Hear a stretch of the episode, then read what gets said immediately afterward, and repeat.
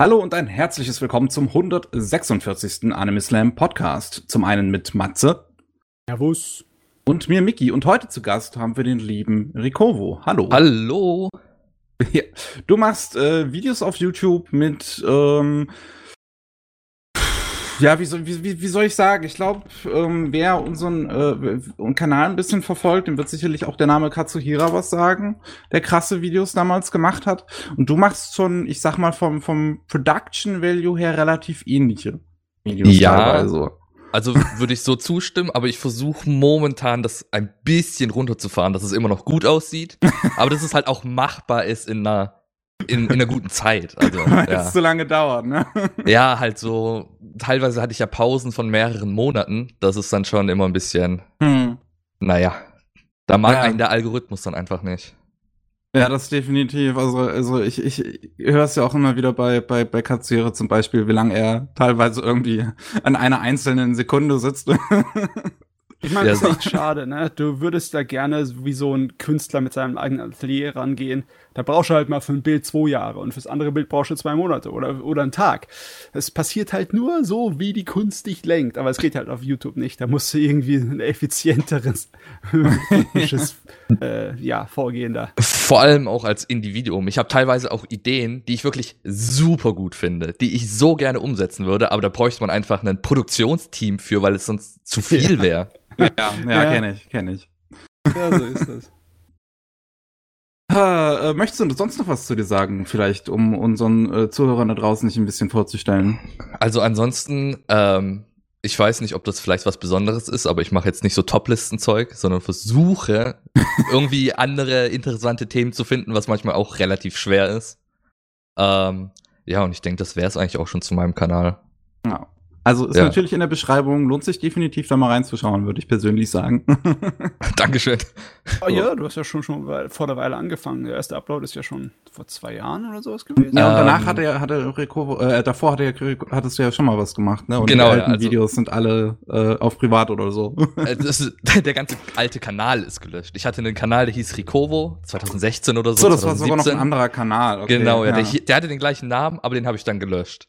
Und da war auch, da war ich einfach mit den Videos nicht zufrieden. Und jetzt mit diesem neuen Ricovo-Kanal habe ich halt dann auch sozusagen mit After Effects angefangen. Und da kann man auch so ein bisschen meine, meinen Fortschritt sehen im Vergleich zum ersten Video und zu dem neuesten. Was jetzt ah, auf dem ah. Kanal ist. Alles klar. Na gut, äh, der, äh, der Mensch, der auf der Konversat äh, Konservation vom Internet Sachen äh, bestellt ist, für die ist Utah sowieso ein gefährliches Minenfeld gibt genug Sachen, die ich irgendwie vor zehn Jahren mal auf YouTube geschaut habe, die jetzt nicht mehr existieren. Und da denke ich mir auch, oh mein Gott, vielleicht hätte ich das eine oder andere Video runterladen müssen. Aber in Wirklichkeit ist es wahrscheinlich meistens Zeugs, das keiner vermissen wird. Ja? Und ich denke, auch der, der es hochgeladen hat, hat ja bestimmt auch einen Grund, dass er es halt löscht. Und dann ja, sollte man das vielleicht auch respektieren einfach. Es, es sind ja auch seine Sachen, ne? Aber ja. trotzdem, weißt du, wenn ich mir so überlege, äh, so einige Podcasts, zum Beispiel von Total Biscuit, die immer noch alle oben sind auf YouTube. Unter, so, unter den unterschiedlichen Kanälen, wo er dann die gepostet hat, wie zum Beispiel damals noch Polaris, das dann völlig verschwunden ist, nachdem es von Disney geschluckt wurde. Äh, da überlege ich mir auch die ganze Zeit, sag mal, will ich mir die eigentlich mal alle runterladen? Bevor YouTube sie irgendwo wegcached und weg, wo immer sie verloren sind? Weil das hat keine Sau mehr gespeichert. Ja, man weiß ja auch nie, wie sich bei YouTube die Terms of Services ändern und dann werden rückwirkend Sachen gelöscht, was halt auch super fragwürdig ist, aber das ist, denke ich, auch ein ganz anderes Problem. Ja, ich meine, du hast ja immer das Sache, besonders wenn du auch, wenn du Anime sammelst, ne, oder Manga, ne, du willst ab und zu mal, musst du halt schnell zugreifen, bevor dann das Ding nicht mehr zu bekommen ist und wenn du Pech hast, hast kriegst du es dann für zehn Jahre nicht mehr, außer du kannst Japanisch und interpretierst die irgendeine gebrauchte japanische Fassung. Hm. Äh, oh ja, wir sind ja Anime- und Manga-Geschmack. Da müssen wir dich auch noch rausquetschen. Oh Gott, soll ich, einfach, soll ich einfach loslegen oder habt ihr irgendwelche Fragen? Le leg einfach mal los, so grob. Okay, also tatsächlich habe ich mir vorher ein bisschen Gedanken gemacht, weil ich finde es extrem schwer zu sagen, so, dieser Anime ist mein Lieblingsanime, weil es einfach, Anime ist so ein breit gefächertes Medium, dass es viele verschiedene Sachen gibt, die extrem gut sind, die man gar nicht miteinander vergleichen kann, falls das Sinn macht. Ähm, ja, ja, ich weiß, was du meinst. Ich könnte mich auch nie auf einen Titel oder fünf Titel niederbrechen. Ja, bei mir, also wenn man mich fragt, ist bei mir je nach Tageszeit die Antwort auch unterschiedlich. ja, ja da, doch, das, das ist aber wirklich, wirklich wahr. Ja. Manchmal ist man eher so in einem melancholischen, in so einer melancholischen Stimmung, dann findet man vielleicht, sagt man, oh, heute ist das mein Lieblingsanime, weil ich mit dem relate und am nächsten Tag ist man voll glücklich und dann ist es was anderes. Ja, ja. das kenne ich. Ja, aber ich habe mir überlegt, so, ich bin mit dem Gedanken rangegangen, wenn ich jetzt auf eine Insel irgendwie strande und ich dürfte nur noch ein Anime schauen. Oh. Also auch die Staffeln, die danach kommen, darf ich schauen, aber sozusagen nur eine Serie, sag ich mal. Mhm. Dann wäre das für mich auf jeden Fall JoJo's Bizarre Adventure. Also Ui. da Jojo. kommt absolut. Das ist einfach so, das kann man einfach. Jojo zu Ich hab dir Jojo geschaut? Ich äh, habe Jojo zum ersten Mal gesehen, das war noch Anfang der 2000er. Das war die erste OVA. Oh, okay. Und das war schrecklich, weil ich habe nichts kapiert. Ich konnte nichts von dem Manga und die verdammte OVA, die erste, die fängt ja in der Mitte von einer Story an. Und ich dann so, was ist hier los? Bin ich plem plem? Nachdem ich dann die Dinge fertig äh, geschaut habe, habe ich mir gehofft, äh, dass die irgendwann was mehr machen, weil es so gut war. Und jetzt sind wir ja in der Welt von Jojo, wo alle viel Jojo genießen können und ich bin glücklicher als damals. Also ich, also ich finde wirklich Jojo, das ist einfach, man kann es auch nicht wirklich beschreiben. Weil wenn man versucht, es zu beschreiben, hört man sich einfach nur dämlich an. Weil es sind, ja, es ist halt so, es geht irgendwie am Anfang um Vampire, später nicht mehr. Und irgendwie um einen Konflikt zwischen mehreren Generationen. Und man hat eben am Anfang vor allem ziemlich muskulöse Männer, die gegeneinander kämpfen. Ja. Yeah. Und wirklich viel mehr kann man dazu auch nicht sagen, ohne zu spoilern. Ja, es fängt schon in so Abenteuer-Action-Schiene mit übernatürlichen Kräften. Ja, ja und es ist sogar tatsächlich auch, was ich viel sehe, sind ja so auf Reddit, Twitter sind Memes. Ich glaube, viele Leute denken, dass es so eine Joke-Show ist, aber im Endeffekt ist es sogar ziemlich ernst. Oh ja. also, ich glaube, ich habe auch viele Leute gefragt, bevor ich das geschaut habe, um was es da eigentlich geht. Und keiner konnte es mir sagen, so. Und ich dachte auch immer, das wäre so, ach ja, Memes, haha, lustig, aber das ist wirklich sehr intens, sehr gewaltvoll auch, aber auch super spannend. Also. Jojo hat eine Menge, hat eine Riesenmenge. Was mich gewundert hat, ist, dass der äh, Autor es immer so schafft, äh, Spannung aufzubauen. Ja. Ganz ehrlich, das habe ich dem nie wirklich so zugetraut, aber einige von den Sachen, wo sie dann halt um Leben und Tod zum Beispiel Karten spielen oder sonstige Sachen, das ist äh, da, fantastisch. Das also geht, vor allem an die Thriller ran, an die besten. Genau, ja. Und auch diese Immersion einfach. Man, man fühlt sich, als ob man dabei ist. So. Das ist wirklich einzigartig, finde ich, in Anime. Das ist also wirklich, schaut alle Jojo, bitte. ich meine, es ist lang unterwegs. Der Manga gibt es schon seit einer kleinen Ewigkeit, ne? Ja, das hat der, wann, 1900, wann hat das angefangen? Ziemlich, ich glaube 70, 74 nein, nein, oder sowas, nein, nein, oder? Nein, das war in den 80ern, so viel ich mich In den 80ern, okay. Ja. Ich meine, es war zu der Zeit, mal. wo Fist of the North Star auch groß war und andere mit so muskulösen Kerlen. Deswegen ist es da reingekommen direkt. 86. 86, 86 okay. Ähm, aber wobei sich das ja mittlerweile auch der Artstyle etwas geändert hat. Es ist ja nicht mehr dieses, dieses, also diese Männer sind ja nicht mehr ultra bufft so. Ja, nee. Sondern es ist jetzt mehr dieser Style steht im Vordergrund. Ja, nee, die, die Bodybuilder äh, Actionstar-Zeit der 80er ist halt vorbei, ne? Ja. Das, äh, ich, da kam das zumindest her, zuerst am Anfang. Ah, jo lustige Sachen. Auf jeden Fall für jemanden, der mit Fantasy und Action und Abenteuern was anfangen kann, das ist immer eigentlich der, der Grundsatz. Ne? Die gehen immer auf Reisen, die haben immer Kämpfe gegeneinander mit übernatürlichen Kräften auf der guten und auf der bösen Seite. Und es sind ran, reihenweise schräge Charaktere, besonders gute Bösewichte haben sie. Also die Bösewichte sind wirklich sehr, sehr gut, vor allem aus Part 4 ist, finde ich, ist wahrscheinlich mein Lieblingsbösewicht. Ja, ich muss ähm, Diamond Unbreakable noch zu Ende gucken. Ach so, okay. Tatsächlich ja. habe ich Diamond Unbreakable auch am längsten gebraucht zu schauen. Aber der Bösewicht ist wirklich wow. Okay. Und wo nice. wir aber gerade auch bei Bösewicht sind, ähm, ich möchte einfach mal noch zwei andere Animes in den Raum werfen, weil jetzt Jojo alleine ist ein bisschen. Ähm, ja, also weg von der Insel. Genau. äh, Psychopath ist was, was mir auch super gut gefallen hat. Uh, nice. Ähm, einfach weil mich sehr diese äh, Dystopie interessiert. So wie könnte unsere Zukunft aussehen? Mhm. In extremen Szenarien, sag ich mal. Äh, und da fällt Psychopath natürlich komplett rein mit einer super spannenden Geschichte, super guten Plot-Twists und auch einem Antagonisten, den ich sehr, sehr gut finde. Oh, mal- sicherlich nur die erste Staffel. Ja, also äh, Psychopath hat eine zweite Staffel, was? Wusste ich nicht. nee, Weil also, ich habe die dritte habe ich noch nicht gesehen. Hast du die schon gesehen? also ich nicht. Ich finde Psychopath Staffel 1 und alles danach existiert für mich nicht. Eigentlich der Wahnsinn, ne? Das ist ein riesen Franchise und ich kenne auch nichts anderes außer die erste Staffel und äh, die erste Hälfte von der zweiten Staffel, bis ich dann keinen Bock mehr hatte. Also es ist wirklich. Nee. Einfach Staffel 1 wirklich so gut, aber dann reicht es auch. Mehr. Ich würde einfach. Ich sage auch immer zu Leuten, wenn ich denen den den Anime noch. empfehlen. Ja, aber brauche ich auch nicht unbedingt. Staffel mal, 1 und dann Ende. wenn dir das zusagt, so äh, nahe Zukunftsdystopien, dann ist das Cyberpunk-Genre an sich auch für dich so äh, feine Sache. Jetzt, jetzt, kommt Matze und öffnet wieder seinen großen Koffer an 80er und 90er OVAs. Der Cyberpunk-Koffer. Das Ding ist halt, dass- ich möchte niemandem da, was das angeht, einen Vorwurf machen, aber ich schaue li lieber aktuelle Serien, sag ich mal. ja, Ähm, ich meine, es gibt auch aktuellen Cyberpunk. Ich frage jetzt nur einfach wegen dem Genre. Ja, nee, also generell Cyberpunk sowieso. Auch das Spiel, das demnächst kommt, der zugehörige Anime, bin ich voll mit dabei. Okay, nice. So, das Der wäre einer. Und dann hast du bestimmt noch eins oder zwei andere, ne? Okay, einen, auf einen würde ich auf jeden Fall noch ansprechen wollen und das ist Steins Gate.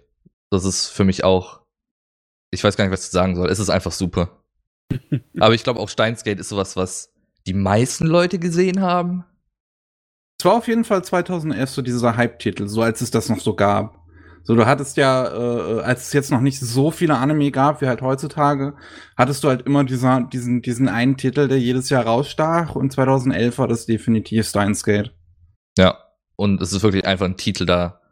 Also, meiner Meinung nach muss man den gesehen haben. Ich möchte es natürlich niemandem vorschreiben, aber wirklich, da werden wissenschaftliche Themen wirklich sehr gut angegangen. Drama ist sehr gut drin. Äh, Ich bin einfach begeistert davon. Es hat mir gefallen. Wirklich, wirklich gut gefallen. Und es ist halt definitiv einer der cleversten Zeitreise-Plots, die es gibt. Ja. Ähm, Ich finde das so Hammer, die Leute, die das gemacht haben, die haben ja davor schon und danach schon Werke gehabt, die Anime-Adaption oder Manga-Adaption bekommen haben. Und die waren alle so mittelmäßig. Alles, was danach kam, alles, was davor war, war so mittelmäßig. Ich meine, ha- habt ihr auf mal Cha- Chaos Heads mal reingeschaut in die äh, anime Nee, ich habe aber Robotics Notes geschaut.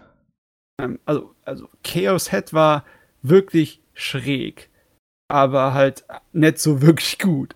Und Robotics Notes, ich kann mich gar nicht erinnern, das war ja auch nicht so das heißeste vom heißesten, oder? Also ich fand es tatsächlich gut, aber das lag auch, glaube ich, mehr daran, dass ich genau in dem Moment in der Stimmung war, das zu schauen. okay. Ich kenne auch einige, die Ähm. Robotics Notes wirklich ganz gern mögen.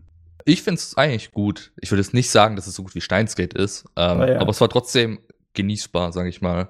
Steins aber Gate was- ist definitiv der Höhepunkt. Das ist irgendwie so ein gigantischer Ausschlag auf Ja, der das ist ja die Science Adventure Series. Ja. Ähm, und soweit ich mitbekommen habe, sollte man auch eher die Visual Novels spielen.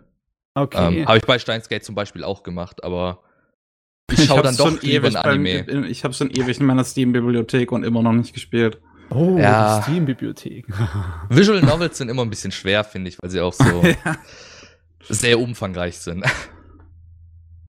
Muss man Ja, da Zeit muss man erstmal, da muss man auch erstmal in die Stimmung kommen und so, also, ja. nee, nee, ich kann das nicht mehr. Ich kann keine Visual Novels mehr. Ich habe Ich früher bin zu ein- alt für den Scheiß. Nee, ich habe früher ein paar davon gemacht, aber ich habe mir schon bei denen gedacht, Gott, äh, ich habe keinen Bock darauf, so viel Zeit zu verschwenden. Ich habe sie halt dann durchgespielt, weil ich mal eins gespielt haben wollte, ne? Weil ich mal so sagen konnte, Ja. ja, es, äh, Visual Novels sind so und so und ich habe jetzt mal eine Meinung darüber mir gemacht und fertig. Okay, aber was ich dann äh, vielleicht empfehlen kann, ich weiß nicht, hast du Danganron ein paar Mal gespielt? Nee. Also das ist wirklich eine Visual Novel, die ist nicht zu lang, hat sogar auch ein bisschen Gameplay, also du liest nicht nur Text, sondern du machst auch wirklich was. Ähm, also da geht's ja drum, Leute sind in der Schule eingesperrt, Ja, ja, ich äh, müssen sich, Plot. Okay, den Plot kennst du, müssen sich gegenseitig umbringen, dies, das. Und da muss man jetzt selber auch wirklich diese, ähm, diese Untersuchung leiten, sozusagen, wer dann der Mörder war. Das macht eigentlich Spaß, weil es auch eine gute Abwechslung ist und nicht nur Text. Ja. Was sich ja auch lohnt, ist halt 999, 9 Hours, 9 Persons, 9 Doors. Ist halt Äh. auch relativ ähnlich. Äh, das ist, war doch, ist das nicht auch von Kodaka oder wie er heißt? Das war noch Äh. hier ähm, Zero Time Dilemma und sowas. Genau, das, genau, das ist die Zero Time Deliver, äh, Virtuous Last Reward. Äh, ja, genau, da ist halt 999 der erste Teil von Ja. dieser Trilogie. Die habe ich tatsächlich auch noch. Die habe ich auf Steam, aber auch noch nicht gespielt. Man kennt es. Man kennt es einfach. Oh ja, der Backlog ist gigantisch in allem, ne? Heutzutage. Man hat eine riesen Liste von Büchern, die man noch lesen möchte, Manga, die man noch haben möchte, Anime und Spielen. Und dann hat man natürlich auch eine riesen Liste von Sachen, die man schon hat, aber noch nicht dazu gekommen ist. Uh, es sind nur noch Listen. Und sich trotzdem immer Neues kauft. Ja, man Also- möchte ja immer das Aktuelle haben, so. Das ist ja das Problem. Echt so. Nee, aber auch gerade was Anime angeht, es kommt ja wirklich viele gute Serien nach. Da kommt man manchmal echt gar nicht hinterher. Nee, es ist wirklich sehr viel zu besprechen. Könntest dich glatt schon bei Corona bedanken, dass man mal kurz ein bisschen Pause hatte. Tatsächlich, ja. Äh, Was ist denn zum Beispiel, was, ähm, jetzt, jetzt haben wir Anime gehört, die du sehr gerne magst. Was ist das Gegenteil davon? Was Ah, ist ich- so, so, was du so gar nicht abkannst? Also ich- Genre oder Anime? Ich möchte halt jetzt nichts haten oder so. Nö, nö, nö. Äh, also ich gebe generell erstmal allem eine Chance. Aber es gibt halt natürlich ein paar Sachen, die ich so gar nicht mochte. Und das ist, wenn es äh, Inzestgeschichten sind, finde ich einfach nur super abschreckend und abstoßend. Hm. Ähm, vor allem, da gab es diesen einen, dieser, mir fällt der Name nicht ein, ich sag immer Magical Boy at High School. Äh, was? Der, Okay. ah, wie hieß der? Ich glaube, der war auch von Wit animiert. Wit. Okay, Wit. Ich ist- weiß jetzt. Wit? Äh, auf jeden Fall, das ist halt, da sind die an einer Schule. Ähm, und da ist so ein Typ und da ist auch seine Schwester. Und naja, man kann sich ja dann denken, in was für eine Richtung das geht. Ähm, es ist einfach so. Vor allem, ich Ich habe weiß halt selber. halt wirklich echt gar nicht, was du meinst. ich, ja, ich schaue gerade auch, aber ich find's nicht. Ähm, ah, The Irregular at Magic High School. Ah, ja, das war Madhouse damals noch. Madhouse war's. Okay, ja, mein Fehler, das habe ich verwechselt. Ähm, ich habe halt selber eine kleine Schwester und ich finde, das ist so abstoßend deswegen. es ist, Ja. Als ich das geschaut habe, es hat sich einfach so falsch angefühlt. Ich meine, das hat ja auch Ähm. nichts mit der Realität zu tun. Diese ganzen billigen, ähm, ja, wie soll ich sagen, Tabus in Anführungszeichen, mit denen die die Leute immer zu locken versuchen, das ist natürlich alles, funktioniert nur in der Welt äh, von Fiktion. Ja. Ich meine, ich kenne nur noch ein einzigen realistisches Drama, das äh, Inzest behandelt. Und das ist natürlich eine komplett andere Geschichte. Das ist eine äh, melancholische, traurige Liebesgeschichte. Äh, die heißt Koikase. Ähm, und die hat natürlich mit diesen ganzen Edgy-Dingern hier nichts zu tun. Ja, ich, ich finde halt auch gerade wie bei Irregular, das ist so ein bisschen, sie brechen nur dieses Tabu, damit sie ein Tabu brechen. Genau. Das macht halt keinen Sinn. Hm, ja. Ähm, und ja, generell, ja, ich mag Edgy nicht. Haha. ich bin so besonders, ne? Und dann, wenn du überlegst, da- da- das ist schon ein bisschen hart, weil es ist ein ganzes kleines, verdammtes Genre. Die jüngere Schwester-Genre in dem Bereich, ne? Ja. Der Autor von, äh, weiß noch mal. Ach, jetzt hab ich schon den Namen vergessen, wo die Schwester halt äh, schweinische äh, Mangas zeichnet. Ah, Ero-Manga. Ero Mangas. Genau, ja. Der Aber Autor ich- das macht musste ja ich nur droppen. sowas, oder? Das musste ich droppen. Ich habe das zwei Folgen geschaut und habe mir gedacht, nein. Das Einzige, was die Serie äh, hatte, muss man sagen, war richtig gute Zeichnung und Animation. Das stimmt, Inhaltlich ja. war es aber Ja. schrecklich. Oh, und das, das Ending ist halt auch super süß und hat so eine gute Animation. Das ist halt so viel Talent verschwendet. Ja, es ist halt manchmal echt nur, das ist halt so ein bisschen, ich weiß gar nicht, wie ich es sagen soll. Es, es soll halt, glaube ich, einfach so eine gewisse Zuschauergruppe reinbaiten. Ja, klar. Ja. Ich meine, es gibt bestimmt eine ganze Menge Leute, die sich einfach sagen, scheiß drauf, ich schalte mein Hirn ab und ich habe meinen Spaß damit. Jeder hat seine Sorte von Trash, mit der er gut kann. Ich wünschte, man könnte das irgendwie quantifizieren, aber ich habe das auch ein Problem. Einige Trash-Sachen, da bin ich groß am Feiern und andere kann ich auf den Tod nicht ausstehen. Mhm. Und ich könnte dir nicht sagen, warum, weil manchmal ist es exakt dasselbe im Grunde, aber das eine mag ich und das andere mag ich nicht.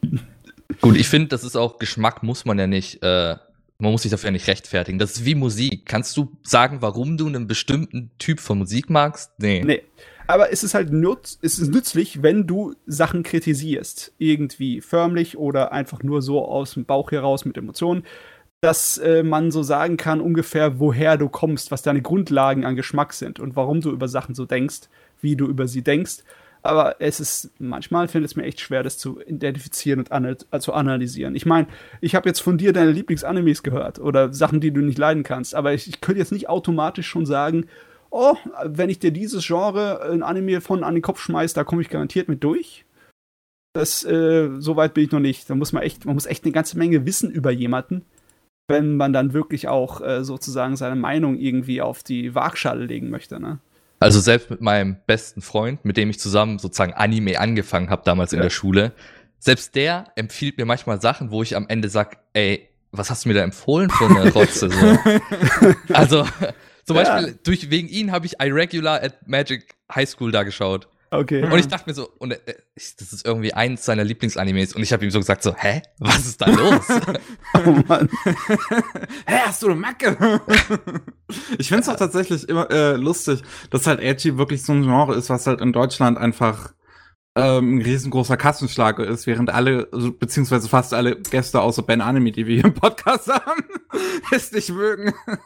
Weil ich muss dazu sagen, wenn, ja. ich glaube, das hat äh, Jenny Bean auch schon gesagt, wenn das irgendwo ein bisschen mit drin ist, ist das ja nicht schlimm. Ja, ja. Zum Beispiel Killer Kill ist mhm. einfach Top-Anime, aber ja. hat ja auch edgy Elemente. Aber ich finde bei Killer Kill. Aber kontextualisiert die natürlich auch anders. Wie bitte? Kontextualisiert die natürlich aber genau, auch anders. Das, das ist ja nicht ausgeschlachtet für eine, ein männliches Publikum in Killer Kill. Edgy ist in Killer Kill nicht drin, damit Edgy drin ist, sondern es hat auch einen Grund, warum Edgy da drin ist. Jo. Und das finde ich dann persönlich gut, wenn das halt begründet wird und nicht einfach nur da ist, um da zu sein.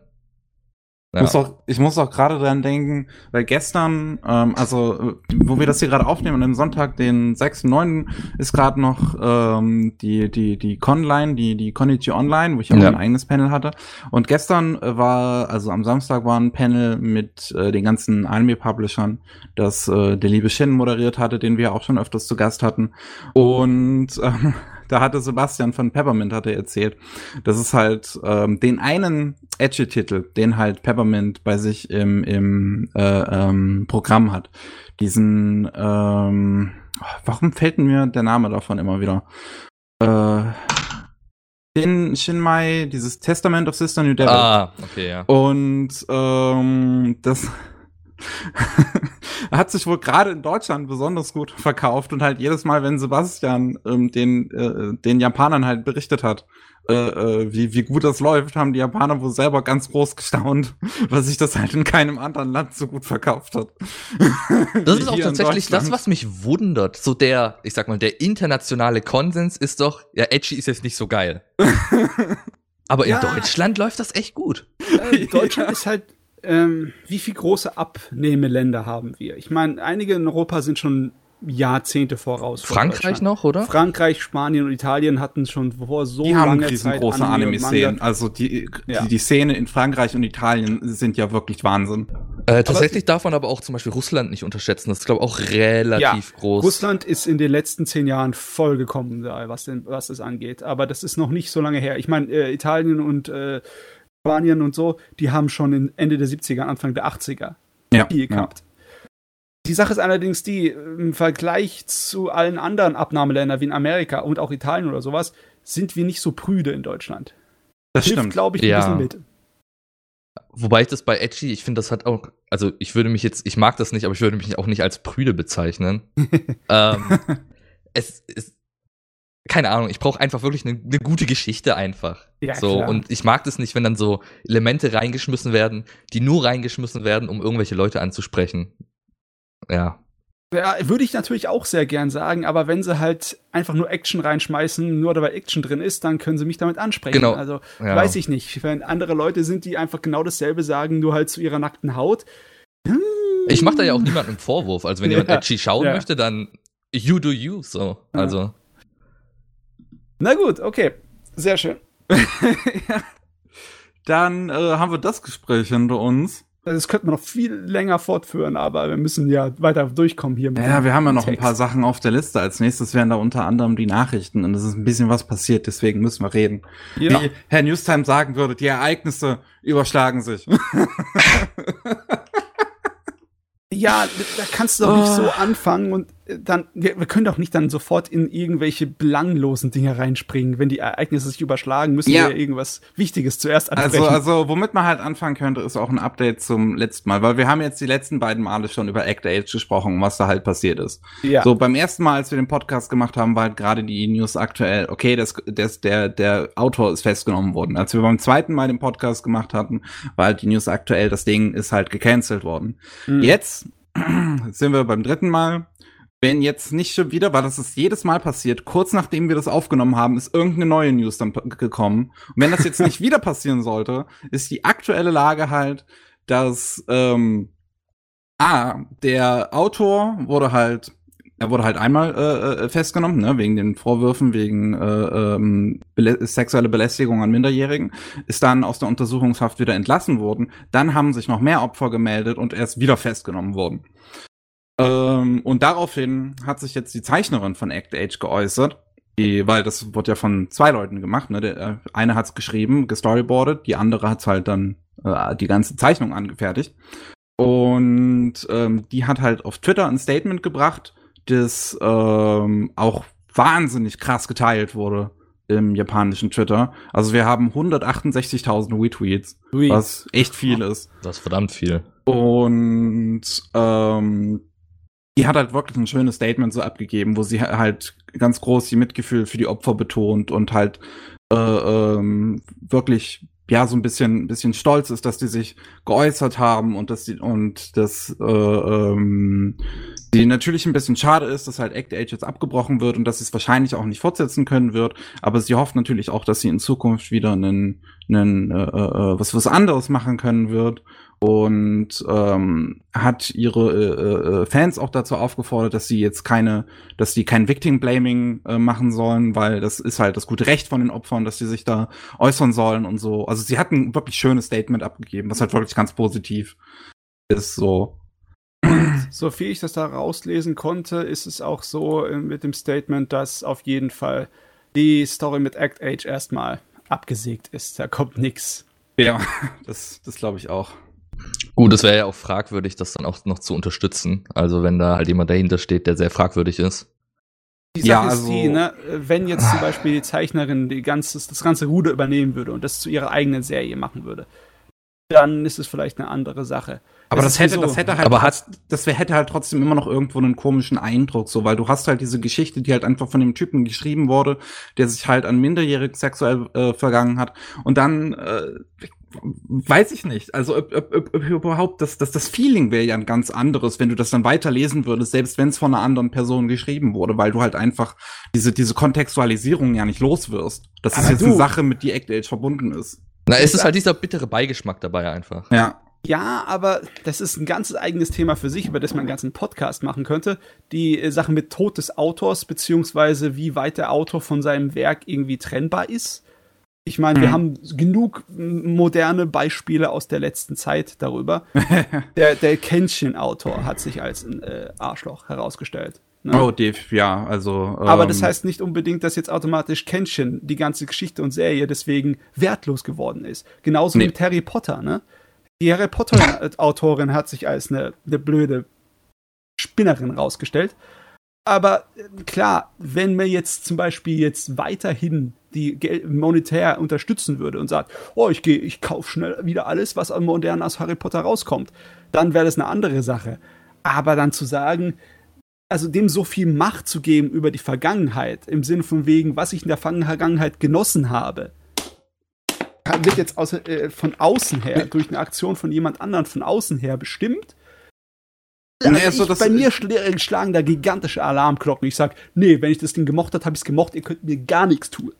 Ja, nee, das finde ich ja, das finde ich ja zum Beispiel auch okay. Wenn man jetzt, also ich würde halt jetzt zum Beispiel bei, bei Äh, J.K. Rowling würde ich halt sagen, wenn du halt Harry Potter mochtest, dann ist, ist es ja ganz okay, aber halt sie zum Beispiel ihre zukünftigen Werke dann zu unterstützen, fände ich dann halt fragwürdig. Aber halt, Ja. äh, wenn du jetzt halt weißt, was sie für eine Person ist, aber du, wenn du halt schon so lange irgendwie in einem Harry Potter-Fandom unterwegs bist und das halt einfach teilweise ja dein Leben für viele Leute mitbestimmt hat, dann ist es ja völlig okay. Das ist jetzt das Lustige. Jetzt, da könnte man jetzt wirklich eine Hypothese aufstellen. Was, wenn jetzt J.K. Rowling sagt, ich höre auf zu schreiben und ich gebe das Harry Potter-Universum an jemand anderen ab? Und der ist ein ganz konkreter Typ. Ist es dann auf einmal wieder in Ordnung? Oder ist es nicht in Ordnung, Oh. weil sie noch Geld davon bekommt? Ich glaube auch das Problem ist, dann kann die nächste Person das überhaupt wieder so machen wie J.K. Rowling halt. Ja, Also, weil was sie ja gemacht hat mit Harry Potter ist ja an sich erstmal schon gut. Also, ja, das also, ist ja schon ein gutes Universum so. Das ist halt das, was außerhalb davon dann alles passiert ist. es ist ja, das ist echt Ja, nicht einfach. es ist schwer, es ist sehr da müssen, schwer. müssen wir vielleicht sogar mal einen Sonderpodcast machen, weil das ist ein heißes Thema. Es wird immer Das heißer in letzter Zeit. Und was ich Ja. mich aber noch an der Sache jetzt frage, ist, wie wäre das eigentlich rechtlich? Könnte die Zeichnerin von Act Age überhaupt das weitermachen alleine? Ich glaube Also nicht, oder? Es gab schon Fälle in der Vergangenheit, wo halt sich Mangaka untereinander so gestritten hatten, zum Beispiel. Ist jetzt natürlich Ja. auch ein bisschen was anderes. Aber ähm, also ich, ich, ich schätze mal, es wäre möglich. Ich meine, was hatten wir zum bei bei Golgo 13 hatten wir auch zum Beispiel die Angelegenheit, dass hatten die sich untereinander gestritten oder hat er das einfach weitergemacht, als der Originalautor gestorben ist, der Zeichner? Ähm, der Zeichner von Gogo 13 lebt doch noch, wenn ich das richtig Genau, genau, das, das deswegen frage ich ja, weil der Autor ist ja vor nicht allzu langer Zeit gestorben. Ah, so rum war es, ja. Ja. Ähm, ich habe ich hab eine Doku gesehen nach äh, von dem Zeichner und der macht es einfach äh, auf seine Dinge weiter. Ich weiß aber nicht, wie, wie lange das gedauert hat vom rechtlichen her, um das dann sozusagen auszufechten. Ich weiß noch bei Shamo, dem Kampfsportmanga, da ging es so, dass äh, sich Autor und Zeichner gestritten haben, weil Autor gesagt hat, ich habe das komplette Ding alleine erfunden und äh, der Zeichner hat keinerlei äh, Dings Rechte an dem und der Zeichner hat gesagt, ähm, wir haben das zusammen erfunden, beziehungsweise ich habe das größte Teil davon erfunden, du hast nur ein bisschen beigetragen, also mach mal hier nicht so einen auch hin. Dann haben sie sich zwei Jahre lang im äh, Gericht gestritten, bis dann der Zeichner Recht bekommen hatte. Und er hat aber dann den Manga zu Ende gezeichnet. Da kamen, glaube ich, noch sechs oder sieben neue Bände, um, diese, äh, um die Geschichte zu Ende zu machen. Also da war dann wirklich eine Pause von zwei bis drei Jahren dazwischen und dann hat es zu Ende gezeichnet. Das kann passieren, sowas. Deswegen, ich schätze, es wäre theoretisch möglich. Es ist halt eine andere Frage, ob ein Magazin das machen würde. Ja. Mit der Konnotation, die das Hm. Werk halt jetzt hat. Ja. Das ist, das ist eine gigantische Frage. Man sagt ja in Japan, wenn so ein Skandalchen herkommt, dann äh, muss man da ein Jahr die äh, Füße stillhalten und dann haben es die Leute vergessen. Aber ich weiß nicht. Ich weiß nicht. Ich, ich, ich würde sagen, wir lassen das jetzt mal mal Ja. sehen, was, Oh was Gott. in nächster Zeit wieder passiert. Ich glaube, kurz nachdem der Podcast hier hochgeladen wird, kommt bestimmt wieder irgendwas Neues jedes Mal. Ich habe wirklich echt, die News-Mastel machen uns immer. Die Zeichnerin macht jetzt doch weiter. Und doch geht's weiter. Oh Gott. Äh, kommen, kommen wir zu den kleineren Sachen, Matze. Kleinere du hast doch Sachen, deine Liste. Sachen. Ja. Was habe ich ein schönes Kleines? Äh, es gibt in letzter Zeit dieses schöne äh, Trend, alte Sachen wieder rauszukramen. Es scheint jetzt gerade so genug Zeit vergangen zu sein, um wieder was äh, wiederzubeleben. Zum Beispiel kommt äh, die Haruhi Suzumiya ähm, Romanreihe, ihre erste neuen Roman seit fast zehn Jahren. Und äh, letztens hatten wir auch da schon mal geredet, dass Slayers nach über zehn Jahren einen neuen Roman bekommen hat, die Romanreihe. Ne? Ja. Und jetzt kramen sie auch noch mehr raus. Battle Athletes.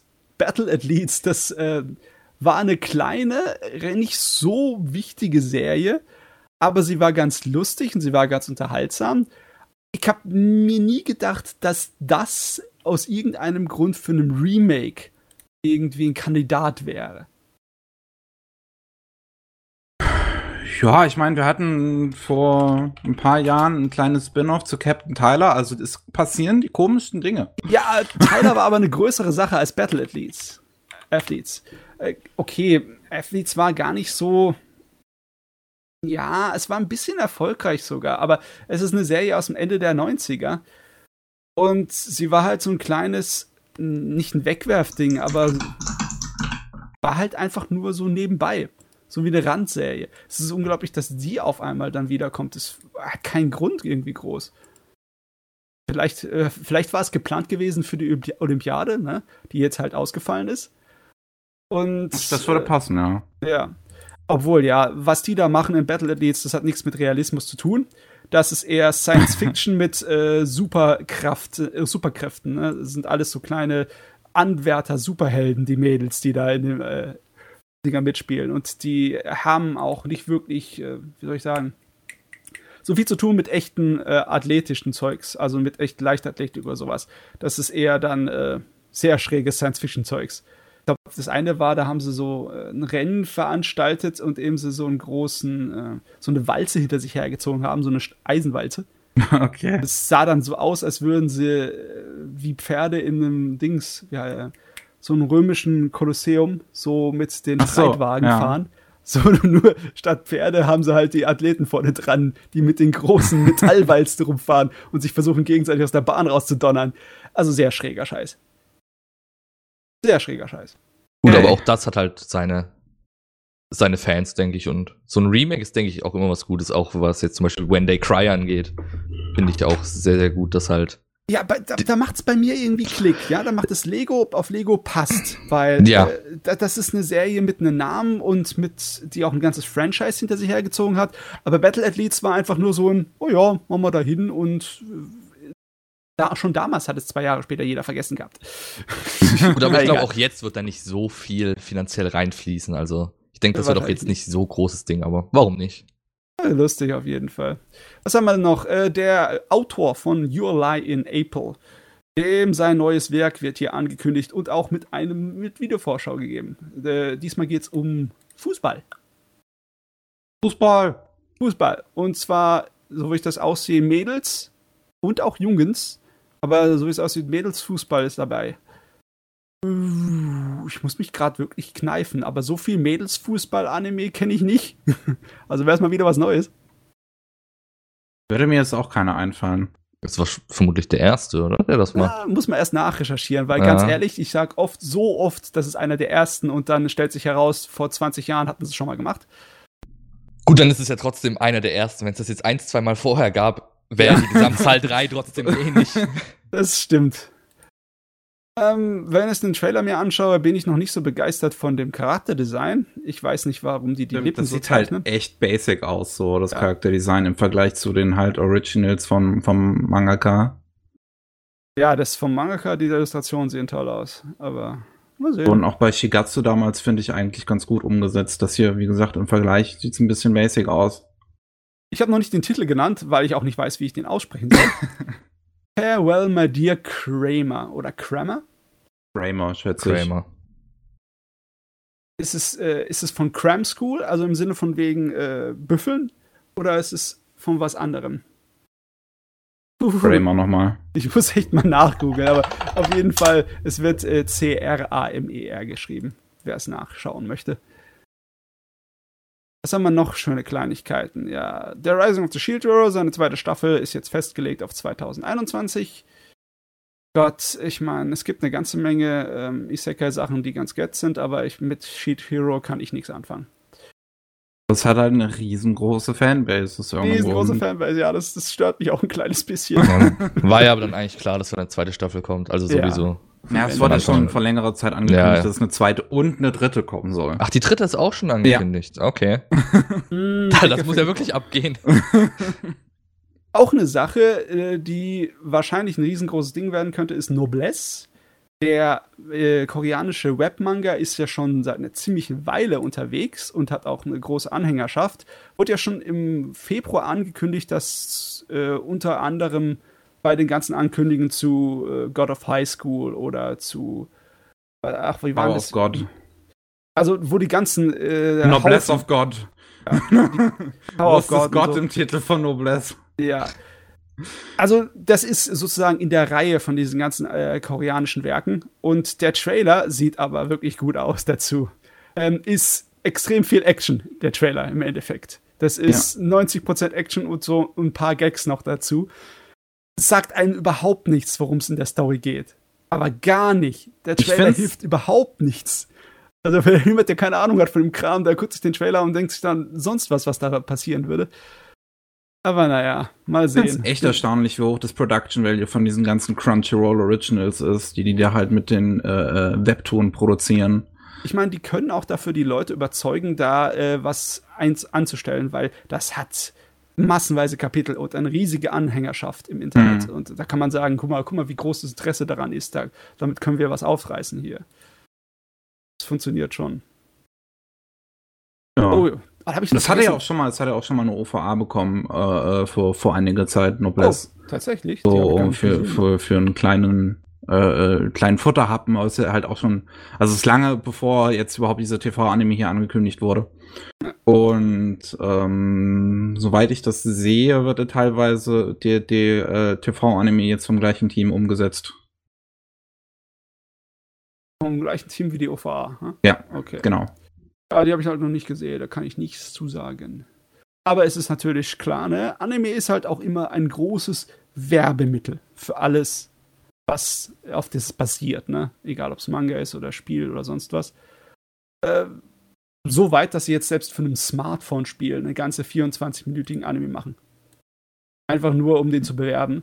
Sakura. Das fällt, das fällt wieder in diese alten Sachen, die neu rausgekramt würden. Sakura war es, das auch schon seit Ewigkeiten ein Ding ist. So war, ja. ich glaube, als Visual Novel oder war es ein ich glaube, das war von Anfang an ein Strategiespiel, ja. Okay. Ja, das, genau, es war ein Taktikstrategiespiel mit Dating genau, Simulation ja. dabei. Das hatte, das hatte in den 90ern hatte das schon mal ein TV-Anime bekommen. Das hatte jetzt letztens erst noch mal einen neuen TV-Anime äh, bekommen, der allerdings ziemlich hardcore gefloppt ist. Schade, ne? Ähm, nachdem ja. überhaupt erst ein Remake vom Originalspiel gekommen ist, jetzt auch letztens. Also äh, Sega scheint das gerade ganz groß wiederbeleben zu wollen, Sakura Wars. Ich meine, wenn sie für ein Handyspiel eine ganze 24-minütige Episode produzieren als Werbung, dann haben die schon vor, da was zu reißen. Ähm, für jemanden, der es nicht kennt, im Endeffekt geht es um äh, Mittelalter Japan und Mädels kämpfen gegen außerirdische Monster in ähm, mit äh, dampfbetriebenen Mechas. jo. Das ist lustig, ne? Und wenn sie nicht gegen äh, Mechas kämpfen, da war es zumindest in den ersten, Insta äh, ersten Instanzen von, dem, von der Serie so, dass sie im Theater gearbeitet haben. Äh, ja. Okay. ich habe es, damals, hab damals geguckt, das war ganz nett, besonders weil die Außerirdischen aussehen wie unser beliebter Xenomorph auf Aliens. hm. Ich weiß nicht, wie sie jetzt aussehen mittlerweile oder ob sie überhaupt noch gegen Aliens kämpfen oder gegen was auch immer. Keine Ahnung. In, in, in diesem 24-Minuten-Ding sieht das Alien ein bisschen aus wie ein Mecha, auch so. Okay. Aber nicht ganz. Aber alles handgezeichnet. Das sieht echt nice aus. Oh, also gut aussehen tut's auf jeden Fall. Das also. Ding hat echt hohe Production Values. Ja, ja, für die Werbung legt man sich halt ins Zeug, ne? Ja, diese Spiele sind halt wahrscheinlich auch einfach ein monetärer Erfolg. Die spielen so viel Geld ein. Ich glaube, da macht es auch Sinn, sowas zu produzieren. Ja, klar. Und ich meine, wie viele Leute haben Zugang mit ihrem Handy auf so eine App? Es ist unglaublich, ja. was du da eine Bandbreite von Leuten erreichen kannst. Also auch weiteres Handygame, was ich hier äh, ähm, bei meinen News in der Liste habe, ja. äh, was ein Anime, äh, also was, was auch noch ein Anime-Kurzfilm bekommt, ist Tales of Christ äh, Christoria. Das Tales of Franchise ist ja auch schon ein riesiges Ding in Japan. Ja. Und es hat halt vor äh, ein, ein paar Jahren äh, ist ein Smartphone-Ableger an den Start gegangen, halt Tales of Christoria. Und da habe ich halt auch in dem äh, Dokument hier verlinkten Konzeptfilm, der damals rausgekommen ist, von Kamikaze Doga. Und zwar, äh, äh, ja, die hatten halt damals einen Konzeptfilm gemacht, noch bevor das Ding überhaupt rauskam, so, weil ähm, die halt auf der Suche waren für, für Leute, die halt die Cutscenes in dem Spiel machen. Letzten Endes hat sich äh, Bandai Namco dann halt nicht für Kamikaze Doga entschieden, sondern ich glaube A1 Pictures, um die Ingame Cinematics zu machen. Aber jetzt soll Kamikaze Doga noch mal einen 15-minütigen Kurzfilm machen, wo es auch schon einen ersten Trailer dazu gibt. Und ich habe diesen Concept-Trailer hier auch noch mal verlinkt, weil der, halt ja einfach geil. scheiße geil aussieht. Pixel Art. Ja. Das hat sehr viel Style. Pixelart und Cell Shading 3D zusammengeschmissen? Oder ist es oder ist es alles handanimiert? Ich kann manchmal den Unterschied nicht sehen bei dem Ding. Ich glaube, das ist alles 3D. Das, ja, also es ist aber gut. Das ja. muss ich echt sagen. Heieiei. Das also, ist richtig heißt, geil. also Konzept hin oder her. Ich möchte eine ganze Serie in dem Stil haben, bitte. ja, wenn es überhaupt möglich ist. Vielleicht ist es arg aufwendig zu sagen. Ich finde es halt auch mega. So der neue Teaser, den sie jetzt äh, rausgebracht haben, der hat halt ähm, auch noch mal einen anderen Stil ähm, zu, zu dieser 15-minütigen OVA, aber der sieht halt auch gut aus. So das kann Kamikaze Doga kann das halt einfach. Die machen die machen 3D-Animation, aber halt einfach so richtig krass stylisch. Ja, ich meine, damit haben sie ja angefangen, ihren Namen zu machen. Genau, ja, mit den JoJo Openings. Die super sind. Ja. Sehr, sehr gut. Und äh, ich meine, Tails ist sowieso ein alter Hund, was Anime-Verfilmungen angeht. Haben wir ja festgestellt, dass es einer von den äh, Computerspielen oder Videospielreihen ist, die am meisten Animes abgekriegt haben. Ne? ja, definitiv. Also neben Pokémon wahrscheinlich mitunter die meisten Anime. Ja. Spielen. Gut. Dann noch ein paar Kleinigkeiten. Äh, was habe ich noch nicht angesprochen? Dun, dun, dun, äh, ja, okay, das ist nicht so wichtig neuer Gundam Build Divers Anime im November. Halleluja. Ich habe noch nicht mal den ersten Build Divers geschaut. Ich muss es irgendwann mal nachholen. Oh. Aber sie, im Endeffekt ist es ja eigentlich nur Kids, die mit ihren Plastikmodellen gegen sie antreten lassen, ne? Und dann.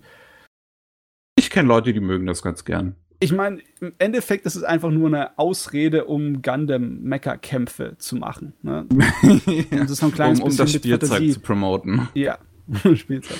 Aber ja, auch recht. Soll daherkommen mit. Ansonsten haben wir noch ein paar kleine Sachen zu besprechen. Äh, und zwar die Sache, die bei Retro Crush passiert ist.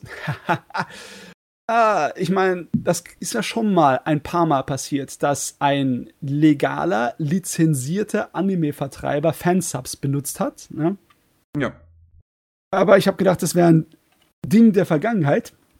Aber Retro Crush hat sich noch mal den, äh, ja, ist noch mal ins Fettnäpfchen getreten für eine Serie, die sonst außerhalb von Japan nicht anders zu bekommen ist als durch Fansubs.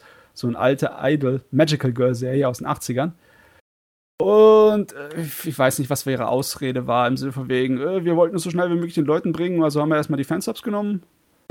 so irgendwas in der Richtung hm. war es, ne? Ja, das ist nicht schlau. Nicht so schlau. Ja, sie haben es jetzt Hätte man vielleicht wenigstens mal fragen können, die Typen. Ja, auf jeden Fall, sie haben jetzt die Fansubs wieder aus dem äh, äh rausgenommen aus ihrem Programm, um es dann selber zu bearbeiten, zu untertiteln. Das ist richtig äh, lustige Angelegenheit. Sobald die Dinger oben waren, weil der Fansubber war noch einer von der alten Schule, der hat gesagt, ha, es ist lizenziert, also lösche ich die Fansubs-Angebote äh, aus dem Internet. Die sind jetzt nicht mehr verfügbar. Mhm. Da geht hin, da ist es äh, echte legal. Und dann gehen sie hin und es ist exakt dasselbe. Das ist. oh Mann. Ja, also. Wahrscheinlich dann noch ein Schreibfehler oder so übernommen, dass es richtig auffällt.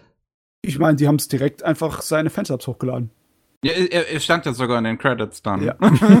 Ach so! ja. Oh, die haben Mann. einfach seine Fansubs-Videodateien oh, genommen und hochgeladen. Oh Gott. Ja, da, da es, glaube ich, auch nicht mehr viel zu sagen, so, Alter.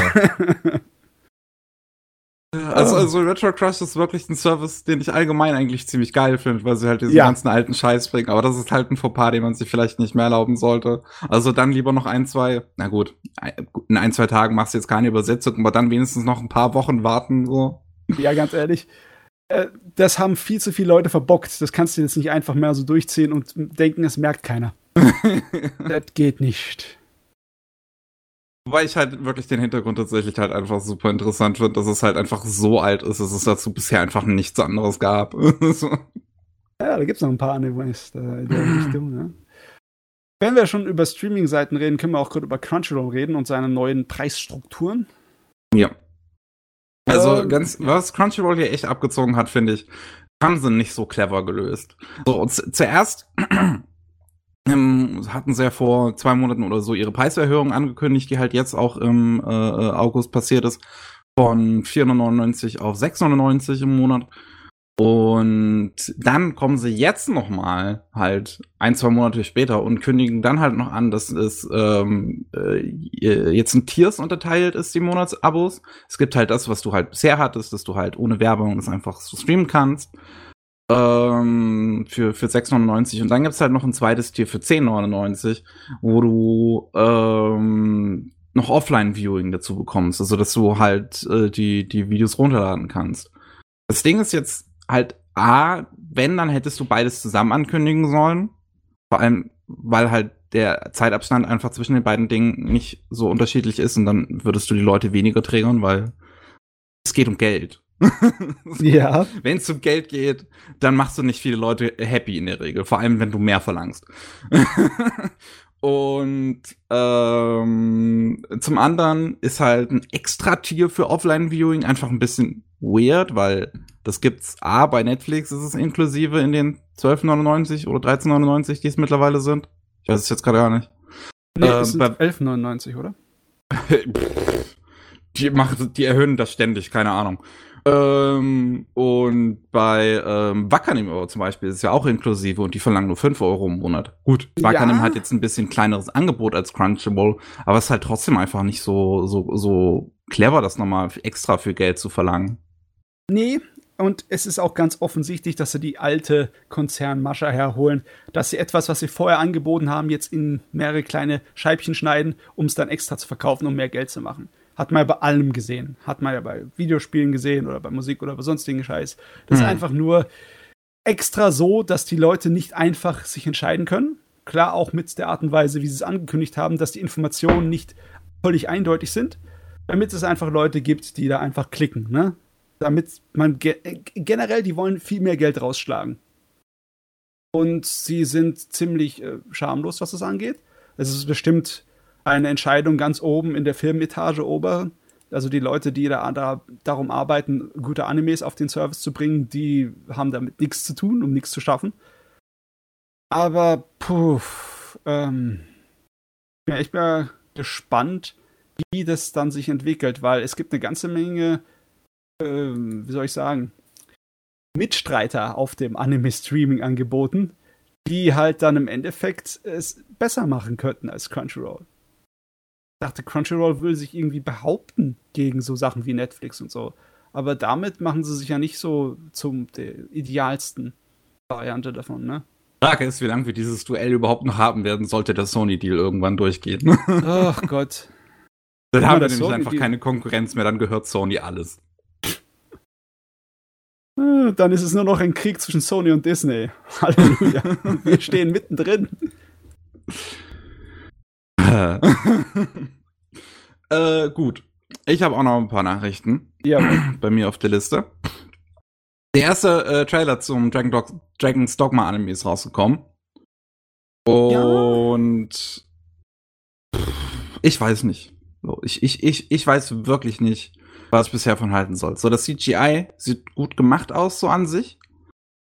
Aber ich, ich, habe es vorher, glaube ich, schon mal gesagt, ähm, bei, bei, also auch wenn ich groß, große CGI-Verteidigerin bin, ich finde, bei Fantasy wirkt das einfach nicht so gut wie bei Science Fiction. So bei Science. Fiction passt das einfach, weil das CGI, das ist, ist halt mechanisch so. Das passt halt einfach so dazu. Dragon's Dogma, so Fantasy-Lebewesen und alles sowas in 3D-Grafiken darzustellen, ist halt nicht so nice. Einfach wie, als wenn das jetzt handgezeichnet ist. Es sieht ein bisschen out of place einfach aus. Ja. Hm. Hm. Ja, ich glaube, es liegt auch daran, dass der Trailer nicht so heiß ist. Ich meine, der Trailer ist ja nicht exakt dasselbe wie das Werk, ne? Muss man Ja. echt aufpassen, dass man nicht zu viele Rückschlüsse zieht, aber der Trailer hat auch nicht so viel Appetit gemacht darauf. Ganz ehrlich, ich glaube, ich werde den einfach mal ganz schnell vergessen und mir von den ersten paar Episoden eher so einen Eindruck gewinnen lassen, sonst, äh, ja. Nicht, dass ich den irgendwie im Hinterkopf habe, deswegen. Ich bin echt gespannt, wie sie dieses Spiel als Anime umsetzen, weil das einfach. Das ist, als ob du ein Anime zu Breath of the Wild machen würdest, so, glaube ich. Ey, ganz ehrlich, hätte ich gerne. Wäre vielleicht Ich glaube sogar, dass wenn man das gut macht, könnte das funktionieren. Aber ich glaube, wenn man es gut macht, könnte alles funktionieren. Das Problem ist, Äh. das, das ist genauso wie bei Sachen wie äh, Blame. Da brauchst du einfach ähm, Nebencharaktere, weil im originalen Manga von Blame ist es halt so, dass er sehr viel Zeit damit verbringt, alleine durch dieses gigantische Labyrinth da durchzulaufen. Ja. Und das würde natürlich in Anime oder äh, in irgendeiner Film- oder Fernsehfassung nicht besonders gut funktionieren. Es würde funktionieren, aber das die Leute, es wäre zu anstrengend für das normale Publikum. Und deswegen, du brauchst halt massenweise Nebencharaktere. Und da müsstest du in Breath of the Wild müsstest du halt welche erfinden. Bei Dings, bei Dragon's Dogma ist es nicht so schwer. Ich meine, äh, ist ja voll- vollgestopft mit Charakteren, ist ja mehr so rollenspielmäßig klassisch. Ja. Ne? Ja, mal Naja, sehen. ja. Mal sehen. Jo. Ähm, was haben wir noch? Ähm, auch eine interessante ähm, News. Äh, Interspecies Reviewers ist ja jetzt schon öfters mal aufgefallen. Jetzt in Japan erscheint äh, aktuell halt äh, die Blu-ray. Und ähm, da gibt's, also es ist, es ist ja normal, dass eine, dass eine Blu-ray-Release äh, zur TV im, im, im Vergleich zur TV-Fassung halt manchmal noch so ein paar Updates bekommt und so Ja. dass dann so ein paar Szenen noch mal besser aussehen oder sowas. Oder ein paar Charakterdesigns noch mal ein bisschen überarbeitet werden. Das sieht man bei Jojo ganz häufig, dass da die Charakterdesigns noch mal ein bisschen was dran geschraubt wird. Ähm, hier finde ich halt ganz interessant, haben sie einfach eine Figur so komplett ausgetauscht. Ja, und ich kapiere jetzt nicht warum, weil es hat überhaupt null Konsequenzen. Nur äh, das, das Neue ist halt ein anderer Stil. Man sieht aber genau das Gleiche im Endeffekt. So. Ja. ja. Das Einzige, was Vielleicht ich soll es weniger kindlich wirken? Ich weiß Nee, nee, es nee, nicht. das also- macht es aber nicht. Es finde ich noch kindlicher. Ja, das Einzige, was ich mir denken kann, ist vom Design von dem neuen Mädel, dass sie so eine kleine Hommage ist an das Sukamus-Mädel aus dem äh, Prügelspiel, aus Vampire Savior.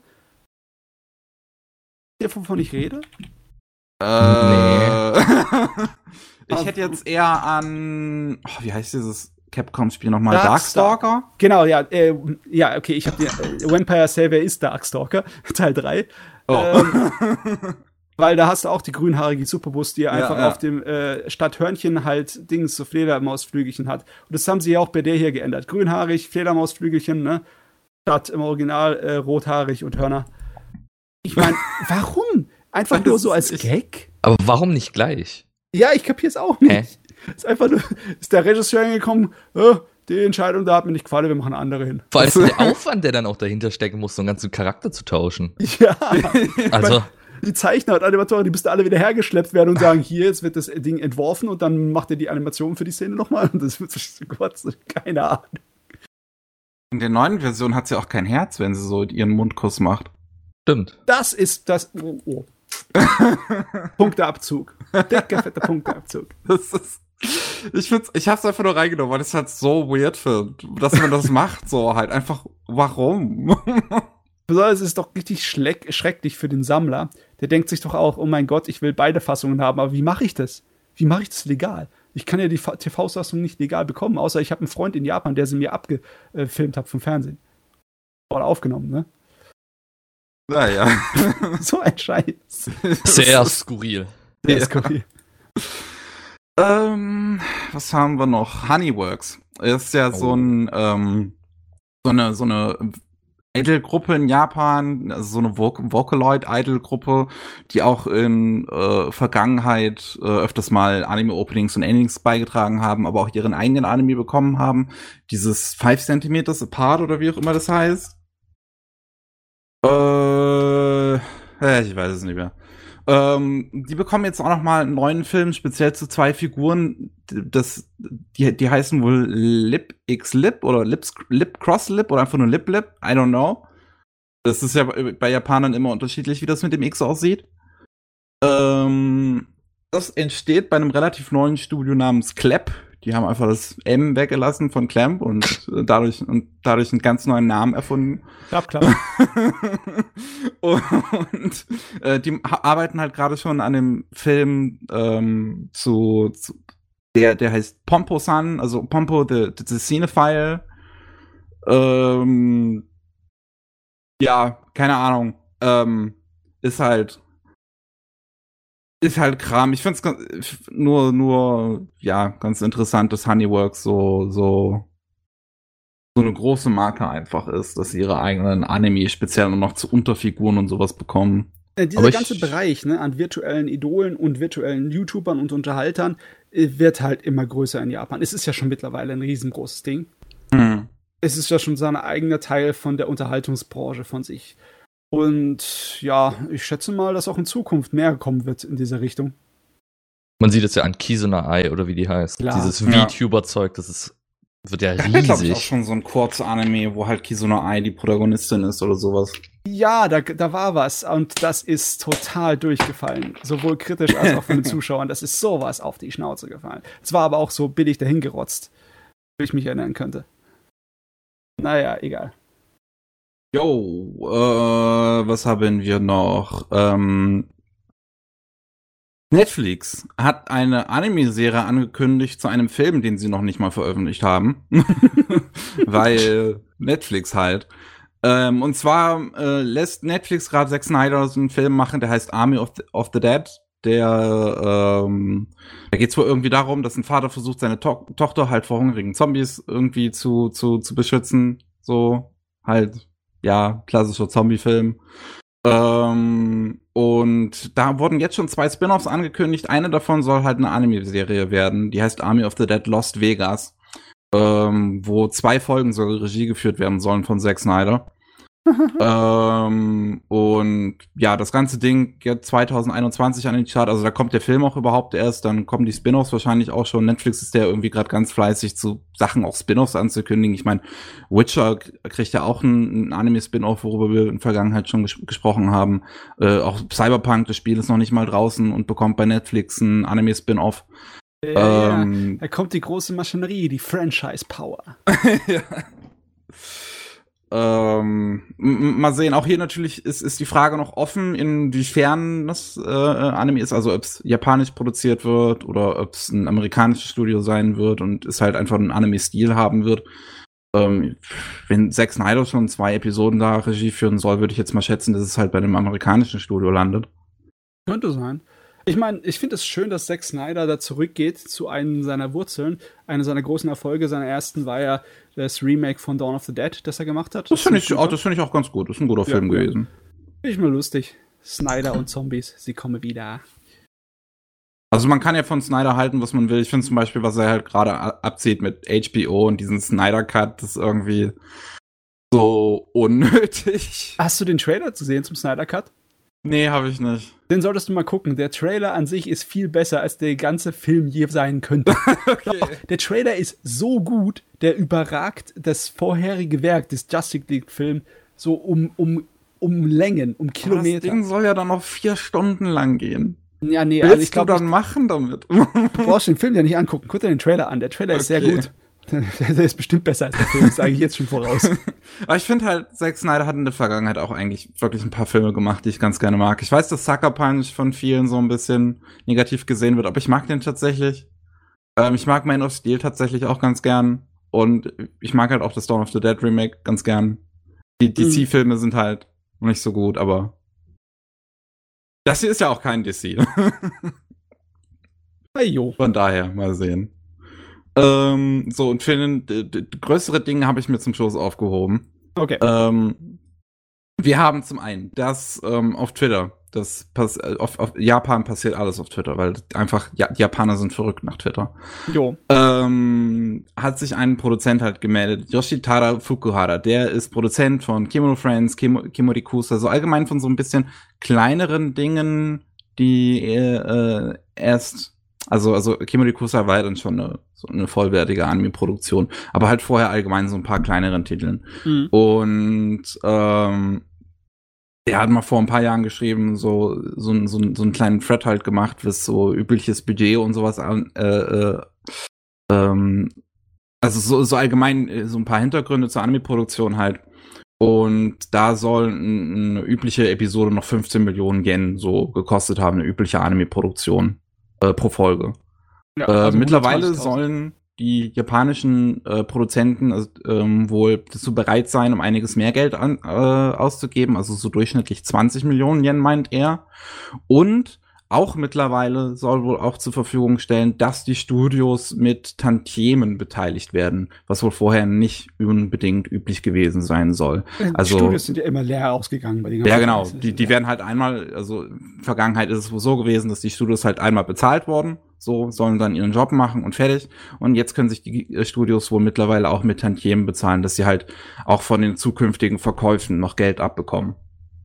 Ich meine, so hätte es von vornherein gehört. Aber es macht ja auch Sinn, so das zu machen. Das ist doch, glaube ich, bei Schauspielern auch so, oder? Dass ähm, sie im Nachhinein noch Geld bekommen. Einige, ja, also. Kommt, glaube ich, auch auf den Schauspieler an. Ja, Gut, ja, generell, wie die sich vermarkten und was für Verträge sie rausholen. Einige berühmte Leute haben es sehr schlau gemacht. Wie zum Beispiel so Leute wie Michael Jordan der hat damals so richtig darauf gepocht, dass er sozusagen in dem Ganzen, was um ihn gemacht wird, um seine Person, um die ganzen Merchandise und allem, dass er da einen Anteil hat. Und der wurde da äh, gesund reich von, von dem, was mhm. er gemacht hat. Er hat ausgesorgt. Der hat mehr als nur ausgesorgt. Aber hier, diese, diese Preise, ich glaube immer noch, dass das relativ niedrige Episodenpreise sind. Also von 120.000 Euro pro Episode auf 160.000 gestiegen jetzt. Das ist schon ein Brocken. Aber mhm. es gab schon Anfang der 2000er bei guten Serien, bei aufwendig produzierten Serien, wie zum Beispiel bei der Ghost in the Shell Fernsehserie, dann lag schon damals der Durchschnitt irgendwie bei 200.000 bis 300.000 Also man, des, des, deswegen habe ich das auch erwähnt. Also man muss zum einen bedenken, wie gesagt, dass Yoshitada Fukuhara halt ein bisschen an kleineren Produktionen beteiligt war. Ja. Und ähm, zum anderen muss man, sollte man aber halt auch nicht vergessen, dass das natürlich ähm, von, von Anime zu Anime halt super unterschiedlich sein kann, so dass vielleicht so ein Durchschnitt sich vielleicht auch halt dadurch ergibt, dass du halt so ein paar Megaproduktionen hast und dann vielleicht viele eher niedrige, niedrig gepreiste Produktionen. Ja, ich meine, ich kann mir nicht vorstellen, dass sowas wie Agretzko unglaublich viel Produktionsbudget pro Episode verschlägt. Ja, zum Beispiel. Ja. Ich, also ich habe mir zum Be äh, vorhin äh, zum Beispiel die erste Episode von dem letzten Psy Games Anime angeguckt, also dieses Princess Connect. Ja. Da merkst du halt einfach die Kohle. Du merkst die einfach. die Kohle. Sie brennt ein Loch in deine Tasche. Also, puh, die Leute bei Psy Games, die müssen so scheiße reich sein. Das ist einfach unglaublich.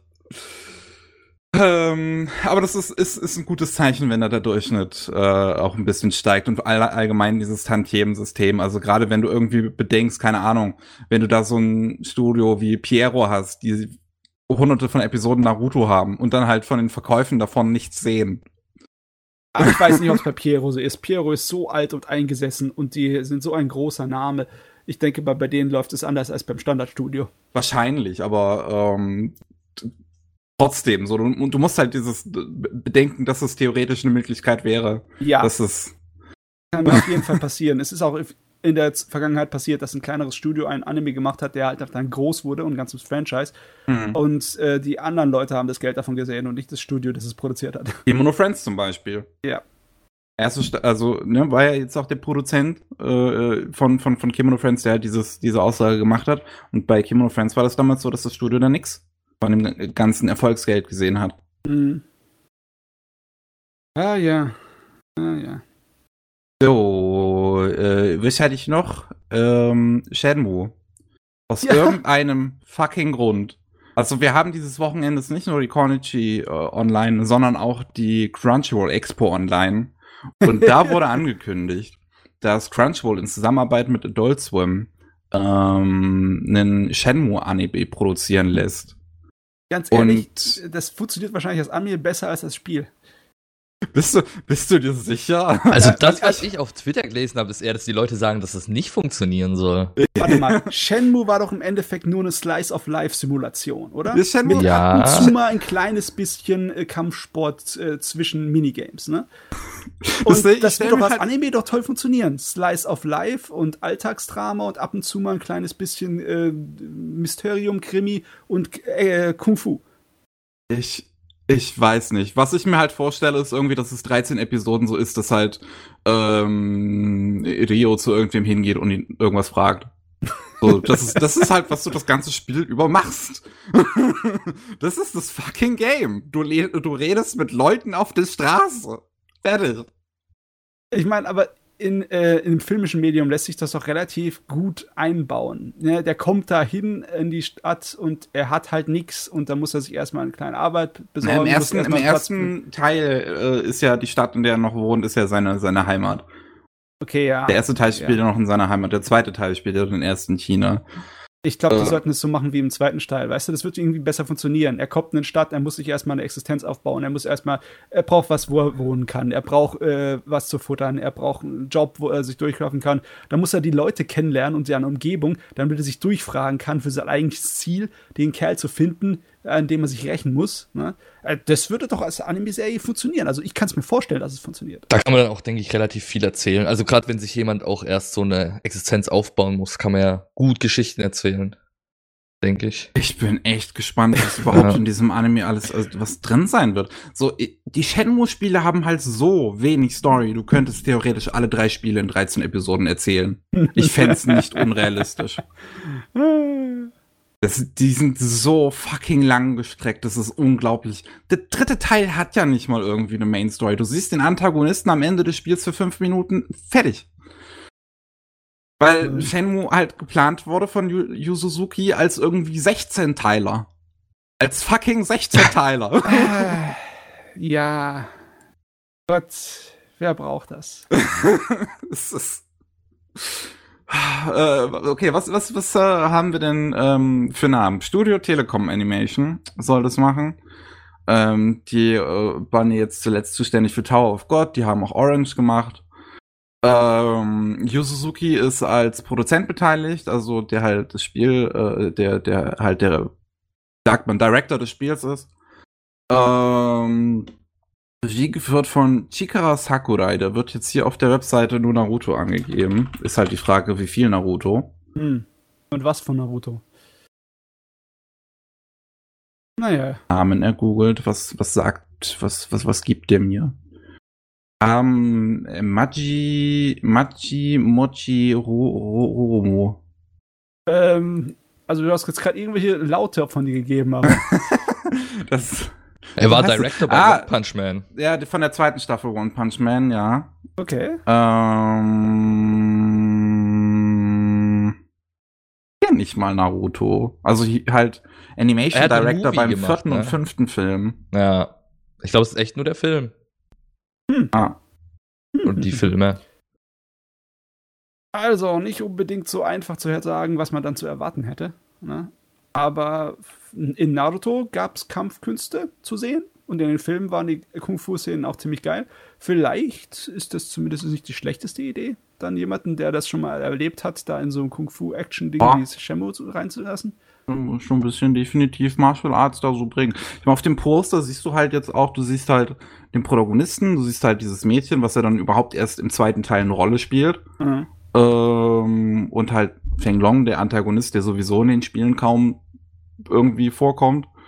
Ähm, Das wäre es doch jetzt, wenn ich- der Anime das verdammte ganze Story abschließen würde. Einfach mal so zum Spaß. Das wäre auch so witzig. ich Oh, meine, nee, was nee, ich mir vorstellen könnte, ist, dass man vielleicht den ersten Teil nur sehr kurz irgendwie in die ersten zwei, drei Episoden steckt und sich dann mehr auf den zweiten fokussiert, weil der dann halt schon ein bisschen mehr Story hat als der erste.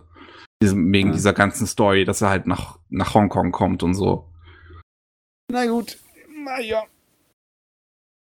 Ich, ich, es ist aber so, ein- es ist so eine weirde News, nachdem kein Mensch Shenmue 3 gemocht hat. so. Oh Gott, weißt Was? du, wenn der Anime jetzt erfolgreich wird, dann bleibt das doch immer noch ein Franchise. Und dann, kommt, dann kriegt Yu Suzuki seine 16 Teile. Oh Gott, oh Gott im Himmel. es, ist, es ist so eine weirde Timeline, in der wir leben. ähm, auch, äh, auch weird ist, dass wir einen sehr guten Einblick in das Leben eines Mangaka bekommen haben, der äh, zu dem es äh, auch eine Anime-Produktion gibt, von ausgerechnet dem Mangaka von Super H Cross Eros. Also so ein edgy-Ding, was halt in der aktuellen Season läuft. Ähm, da hat der Mangaka einen Twitter-Thread gemacht. Ähm, wie gesagt, alles passiert auf Twitter. und ähm, hat halt einfach mal so, so, so dargelegt, also jetzt nicht unbedingt in festen Zahlen, sondern halt in Prozenten, ähm, wie er so sein Geld verdient. Und ähm, 10%, also äh, zum Beispiel ist, sind die Tantiemen, die er bekommt von den Buchbänden, sind wohl irgendwie 10% des, des, äh, des, des Bandpreises. Ähm, er hat auch aufgelistet, ähm, wie, die, wie die Verteilung halt ist, ähm, wo er sein Geld halt herbekommt. Also so 28% seiner Einnahmen sind wohl diese Tantiemen der, der, der Bücher, 25% ähm, von E-Book-Vergütungen, ähm, 20% Provision für Schwarz-Weiß-Manuskripte. Ja, ja, äh, wenn er die abliefert, äh, da wo die serialisiert werden in den Dingern, bekommt er gleich mal Geld. Also Mhm. nicht von den Verkaufen der Magazine, sondern direkt für die Manuskripte, die er abliefert. 17% aus anderen Tätigkeiten, wo zum Beispiel ähm, Doji- Dojin-Aktivitäten runterzählen. Also, dass er halt ne, auf, auf äh, Conventions und so Kram verkauft oder auch äh, äh, Patreon oder äh, was weiß ich, was man da noch so machen kann. Ja. Ähm, an Merchandise-Einnahmen ähm, wird er auch beteiligt, aber da schreibt er, dass er da so im Prinzip nicht wirklich viel von bekommt, weil Merchandise über das Produktionskomitee des Anime in der Regel läuft und da halt noch mal die Tantiemen an dem Anime an sich bei mega gering ausfallen, wes weswegen er halt da nicht viel abbekommt. Also das ist ein sehr interessanter Überblick, so was man halt als Mangaka verdient, wenn man eine Anime-Produktion, also wenn man ähm, ja auch eine Anime-Produktion hat. Es Aber das, cool. das mit dem Merchandise ist, glaube ich, ziemlich schade für ihn, weil Mhm. Merchandise wirft doch mega viel Geld ab. Ja, Definitiv. Ja.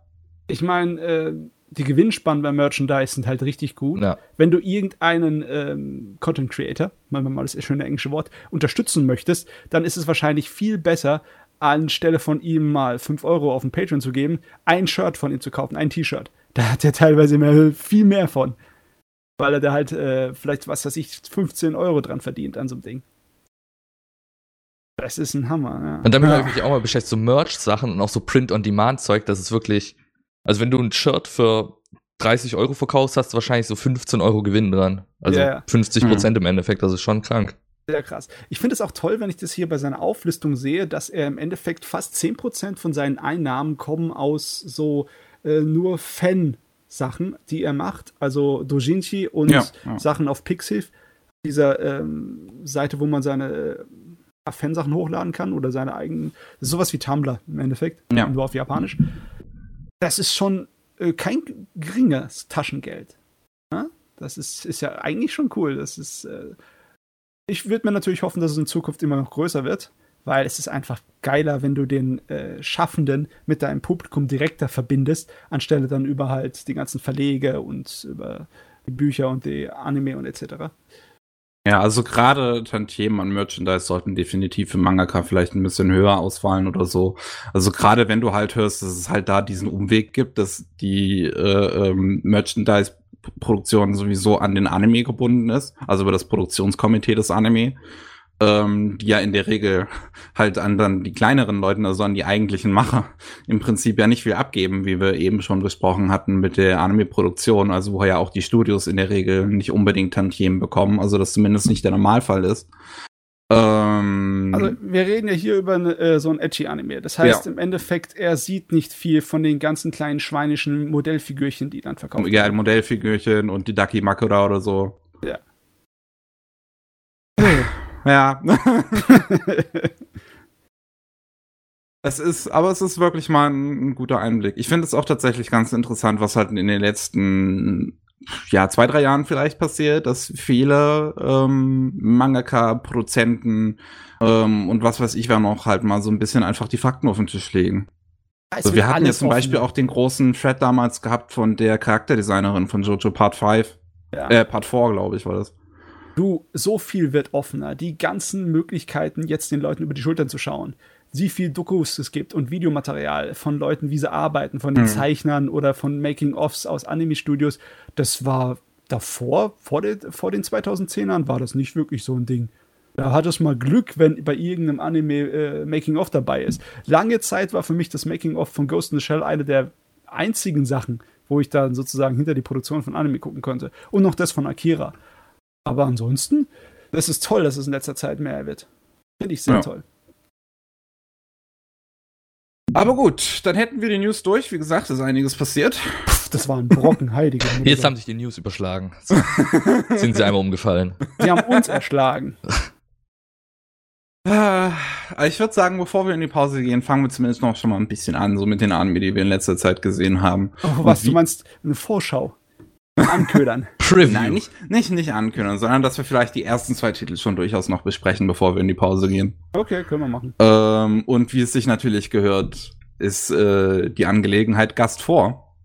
Okay, dann lege ich einfach mal los. Also Jojo ist noch nicht lange her, dass ich das gesehen habe. Das haben wir aber vorhin schon relativ Ja. lange besprochen. Deswegen brauchen wir das jetzt eigentlich nicht nochmal aufgreifen. Deswegen würde ich einfach mit was anfangen, was ich heute Morgen fertig geschaut habe. Oh, Und zwar Brand New Animal von Studio Trigger auf Netflix. Ah, ja. Und nice. ich fand's, ich fand's wirklich schön. Ich, habt ihr wahrscheinlich auch gesehen, nehme ich mal an. Ich hab's Yes. auf jeden Fall schon gesehen, Matze. Du auch schon komplett? Hab's noch nicht komplett. Okay, Okay. dann möchte ich da jetzt auch nicht zu viel verraten, vor Also- allem gegen Ende. Das stört mich ehrlich gesagt nicht. Ich glaube, da kannst du mich schon spoilern. Ich glaube, äh, da werden dir wahrscheinlich die Zuhörer eher hinterhergehen. Okay, ich, ich hab's ja gesagt, dass ich jetzt darüber rede, also. ja, und es sind ja Timestamps drin, also. Wenn man das nicht hören möchte, kann man das ja überspringen. Ähm, was ich einfach so, also ich finde, eine wichtige Message ist zu sagen, jeder Mensch ist so, wie er ist und Individualismus ist in Ordnung und jeder macht halt so sein Ding und ich finde, das bringt der Anime gut rüber. Ich meine, das, Das ist in ist- seiner Genetik drin. Das ist ja von den ersten Ja. paar Szenen, weißt du genau, was für eine Thematik das Ding hat. Das brauchst du ja nicht verstecken oder irgendwie suchen. Äh, fängt ja schon damit an, dass sie auf ihrem Weg in diese Stadt von Leuten überfallen wird, die halt im Endeffekt äh, rassistische Extremisten sind und die sie damit zusammenbatschen wolle, weil sie halt kein Mensch ist, sondern so ein Tiermensch. Also du kriegst ja direkt auf die Nase gedrückt. Nee, und auch, ich finde auch wieder dieses Studio Trigger einfach dieses, also es ist halt auch schon am Titel genial. Es geht ja eben um diese Genetik, also DNA und Brand New Animal, BNA. Nee, Das ist wirklich, Das, das fällt mir jetzt erst auf, wo du es sagst. was Das ist- denn? das ist wirklich einfach super. Es ist durchdacht und sowas mag ich wirklich. Äh, Es ist, es ist gut durchdacht, es ist clever und es hat aber trotzdem noch diesen äh, schönen locker, lockeren Trigger-Stil, den sie sich äh, erarbeitet haben in die, über die Jahre, das so richtig angenehm zu sehen ist. Weißt du, die Animationen sind richtig spaßig, die Charaktere sind toll designt und sympathisch. Und du hast äh, so ziemlich alles von Action bis guter Hintergrundkulisse bis gutem Worldbuilding. Ist eigentlich nichts, wo man da groß meckern könnte. bei. Und guter Soundtrack vor allem. ja, gut. Oh, ich hätte gerne Soundtrack mehr. Musik dieser Art in Anime. Einfach diesen Lo-Fi-Chill-Beats. Geil. Was mich, ich finde sogar fast, was bei Trigger manchmal ist, dass die Animes ein bisschen kurz sind. Finde ich. Also ich glaube, man hätte das noch weiter ausbauen können. das war auch eine das Kritik, Gleiche- die ich zu BNA auch schon öfter gehört habe. Aber finde ich jetzt zum Beispiel persönlich nicht. Also BNA ist mir jetzt persönlich nicht zu kurz, ehrlich gesagt. Also Also am Ende fand ich es teilweise schon zu lang, ehrlich. Echt? eher. Ich fand es tatsächlich teilweise ein bisschen gerusht. Also Zusammenhänge wurden irgendwie so, ja, das war jetzt halt plötzlich so, man hat weitergemacht. Den Antagonisten fand ich auch manchmal ein bisschen, ich weiß nicht, wie ich das beschreiben soll, ein bisschen, ist halt sehr Äh. krass oberflächlich. ja, es, es geht nicht so sehr in die Tiefe. Auch der Antagonist kommt ja auch, ich glaube, der kam relativ spät. Ich weiß es gar nicht mehr. Also in den St- ersten vier Episoden war er noch nicht da, das weiß ich. Ja, und dann auch gibt's um ihn herum auch noch mal eine Plot-Twist, der glaube in der letzten Folge kam so. Hätte man Ja. auch, finde ich, mehr oder länger drumherum machen können. Und das gleiche hatte ich auch bei Kissniver schon. Das ist kein Problem. Ich fand den Anime trotzdem super. Aber das ist teilweise die, die Handlungs- oder wenn sich die Handlung langsam in so eine andere Richtung bewegt durch irgendeine Plot-Twist, finde ich oft, dass dann sehr plötzlich und schnell passiert. Aber trotzdem generell super Anime. Es gibt ja einige Anime von Trigger, bei denen man das überhaupt nicht sagen kann. Ne? Little Bitch Academia oder Kill the Kill, die sind ja alle nicht zu kurz, definitiv. Genau, ja. Deswegen, also Killer Kill ist, denke ich, mein Lieblings-Trigger-Anime. Finde ich einfach vom Pacing her, es hat einfach alles gepasst für mich. Ich Ja, weiß nicht. Äh, wollen wir, äh, nehmen wir eigentlich ähm, Tengen Toppa Gurren Lagann als ein, äh, bezeichnen wir den als ein Trigger-Anime? ja, es ist ja noch unter Gainax entstanden. Ist zwar unter ne? Gainax gemacht, Ja. äh, entstanden, aber das sind halt dieselben Leute. Also ich würde es trotzdem als Trigger-Ursprung fast schon so ein bisschen beschreiben. Ja, als Ehrentrigger. Ja. Der hatte ja auch 24 Folgen, ja. Oder hat sogar mehr. mehr. 27 Ich glaub sogar mehr. Gurren Lagann. 27. 27. Ja, ich glaube, also ich glaube, dieser Sweet Spot sind 24 Folgen. Das, manchmal reichten auch die zwölf. Es kommt Ja. nicht auf die Serie an. Aber diese Idee, dass Trigger-Anime äh, so einen Trend haben, dass sie zu kurz sind, die wäre mir etwas neu, würde ich, muss ich äh, zugeben. Gut, es wäre jetzt bei mir wären es jetzt zwei Fälle eben. Brand New Ja. Animal und, Tri äh, und Kissniver. Ich meine, Ähm. was ist mit Gridman? Ich weiß nicht, ich glaube nicht, dass, dass die Leute Gridman zu kurz Okay, fanden, Gridman fand ich nicht so kurz, aber Gridman mochte ich generell nicht so sehr. oder? Ach, schade. Ich mag Gridman echt gern. Ich finde jetzt großartig. Ich wurde da vorher zu sehr drauf gehypt. Und dann Ah, habe ich es okay. angeschaut und dachte mir so, hä, okay, so viel war das jetzt gar nicht. Das kann echt Ich passieren. glaube, das war das Problem. da braucht man voll den Abstand. Wenn Ich- haben dich- haben dich da die- guckt, dann Haben dich da die letzten Episoden nicht gehuckt? Weil gerade so das letzte Viertel von Gridman ist so fucking gut. Das Ding ist, ich habe es halt ein, also ich, ich weiß halt schon gar nicht mehr. Ich weiß es einfach nicht mehr, um was, was da eigentlich genau passiert ist. Es ist Hm, einfach okay. nicht hängen geblieben so. Schade. Naja, auf jeden Fall Brand New Animal. Sind nur zwölf, das hat mich auch überrascht. Ne? Ich hatte die Serie angefangen, habe gedacht, oh, so wie die vom Erzählsteh und daherkommen, ist es wahrscheinlich ein Zweikurer, also so ein 25er oder 24er oder 26er. Aber nö, dann war das mit 13 fertig, ne? Oder waren es nur zwölf? Ja, zwölf. Zwölf. Äh, also ich habe es noch nicht zu Ende geguckt, aber ich weiß auch nicht hundertprozentig genau, wie sie das da zusammen basteln wollen. Ich meine, du meinst jetzt, es wirkt ein kleines bisschen äh, gehetzt? Na, ich finde, am Ende fallen einfach diese Puzzlestücke zu schnell zusammen, sag ich mal. Ich glaube, das trifft es eigentlich am besten, dass dann sehr plötzlich, wie dann schnell alles beendet wird. Ah, ja, meiner okay. Meinung nach. Ich meine, äh, da haben wir noch andere Animes, die wir heute besprechen, wo ich wahrscheinlich derselben Meinung sein werde. Okay. Nerd Mickey. Was? Weiß mal hier so kurz einen Wink mit dem Zaunfall da in die Richtung. Oh, oh, ich habe Angst.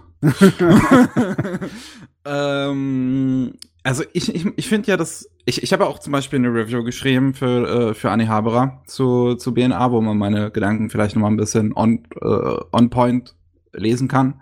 Ähm, für mich war halt eher das Problem, dass, also ich mag die erste Hälfte von BNA zum Beispiel richtig gern. So dieses, dieses episodische, dass man die Stadt einfach so ein bisschen, dass man verschiedene Facetten der Stadt so erkundet.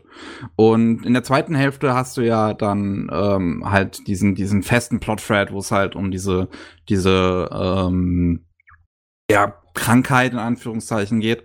Ähm, und, und, und, und diesen, diesen Kult und dieser ganze Kram, der dann da halt zusammenkommt. Und ich finde, da haben die teilweise an, einfach an ein paar Sachen vielleicht schon wieder zu viel Zeit verbracht. Und dadurch wirkt das Ende vielleicht gerusht, dass sie dann halt einfach, dass denen dann die Zeit ausgegangen ist, weil sie vorher mit anderen Dingen zu viel Zeit verbracht haben. Weil, weil, weil deswegen kam mir das auch persönlich zu lange vorher, das Ende, würde ich jetzt persönlich sagen.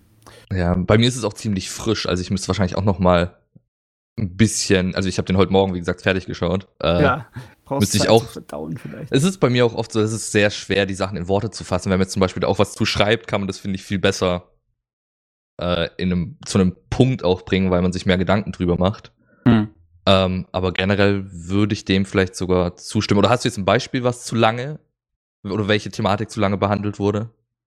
Deiner Meinung nach? Ähm, also was zum Beispiel sehr lange hin und her ging, war halt dieses äh, ähm, nicht Drama, diese, dieser Konflikt einfach mit ähm, der, der besten Freundin der Protagonistin, die ganze Sache mit dem Kult, wie das halt immer so hin und her sprang, so. So, ich, zuerst findet sie sie fragwürdig, dann f- freunden sie sich irgendwie wieder an, dann kommt da wieder so ein Konflikt dazwischen. Das hätte man ein bisschen verkürzen können, fand ich. Ja, da würde ich zustimmen dann, ja. Ja, da, so weit bin ich ja gar nicht gekommen, bis der Charakter auftaucht. Also ich konnte vom Anfang auf jeden Fall sagen, was das Ding vertragen könnte, wäre so eine kleine Extra-OVA, wo es einfach nur um den Alltag geht von Mutiro und unserem, unserem, unserem Wolfskerl. Ich ne? mag Michiro so gerne. Sie ist Ich mein- so eine tolle Figur. Die zwei passen so gut in der Chemie zusammen, weißt du? Das quirlige Mädchen und der Kerl, der einfach viel zu krampfhaft versucht, cool zu sein. und das ist so toll, die zwei. Also ich würde einfach nur einen Slice of Life OVA mit den zwei in ihre Gekeppel, würde ich auf jeden Fall sofort haben wollen. Ich glaube, deswegen mag ich halt auch die erste Hälfte so sehr, weil nicht nur diese Erkundung der Stadt halt so interessant ist, sondern halt einfach, weil die, die Interag ja, weil viel mehr Fokus auf die Interaktion zwischen den beiden liegt. Ja, einfach die Synergie zwischen den beiden ist echt Ja. gut. Also, das macht einfach Spaß auch anzuschauen. Ah, so viel schönes Trigger. Ich habe noch nicht Promare gesehen, da freue ich mich auch schon drauf. Das kann man ja, glaube ich, in Deutschland noch nirgends schauen. ja, oder? immer noch nicht. Das ist wirklich der Wahnsinn. Ich meine, außer du warst auf irgendeinem von den Festivals, wo sie, wo sie liefen. es, es, es lief ja noch nicht mal auf irgendeinem Festival in Deutschland. Äh, lief es in Deutschland? Ich wollte gerade sagen, in Deutschland lief das, glaub noch nie. In Amerika lief es aber schon. Ja. Okay. Ich kenne ein paar Leute, die das mal halt mal gesehen haben, als es mal drüben in Frankreich lief. Aber ähm, ah ja, okay, Frankreich war das. Es ist immer noch nicht. Also ich, ich habe es auch schon gesehen, halt auf eine nicht so tolle Weise, weil ich es halt endlich mal sehen wollte und halt, wenn es mir keiner geben will. Ich, es wird halt ich bei mir darauf auch hinauslaufen, weil ich möchte das sehen. Das ist gut, ich kann mich ablenken mit meiner Liste von Animes, die ich noch nicht gesehen habe. Und die ist so lang. Ja, die sind immer viel zu lang. Das ist das gleiche mit den Spielen. Ah ja. Ah. Gut. Ähm, Matze, wie viel hast du äh, auf deiner ich Liste? habe zwei Sachen. Wieder zwei. Okay, dann kann Nur ich wieder ein- anfangen. Einmal, Ich habe nämlich drei Dinge. Ich habe Wir auch haben- drei Dinge. Wir haben was gemeinsam, ne? Mhm. Geguckt haben. Stimmt, und dann ja. habe ich noch was anderes. Mit was fange ich schon an? Ah, okay, na gut. Weiß ich nicht. Ach komm, wir reden gleich mit dem gemeinsamen. ne? Okay. Sind wir beide abgefertigt vorerst mal. Agretzko, dritte Staffel. Is. Yeet. Es ist auf jeden Fall geht im selben äh, Format, Qualität und mit selben Spaß weiter als die ersten zwei Staffeln. Äh, ist, ist wirklich cool. Obwohl unsere arme Gretzko muss ziemlich leiden in der dritten Staffel.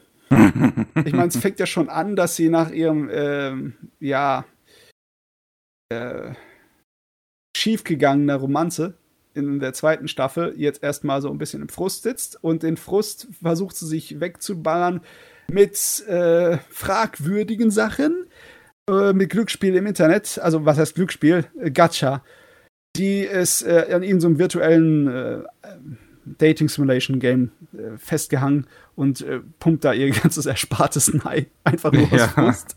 Eine Sucht. Also, ich weiß gar nicht, ich habe nicht viele Animes, die das einfach mal so nebenbei so als Thema gemacht haben, ne?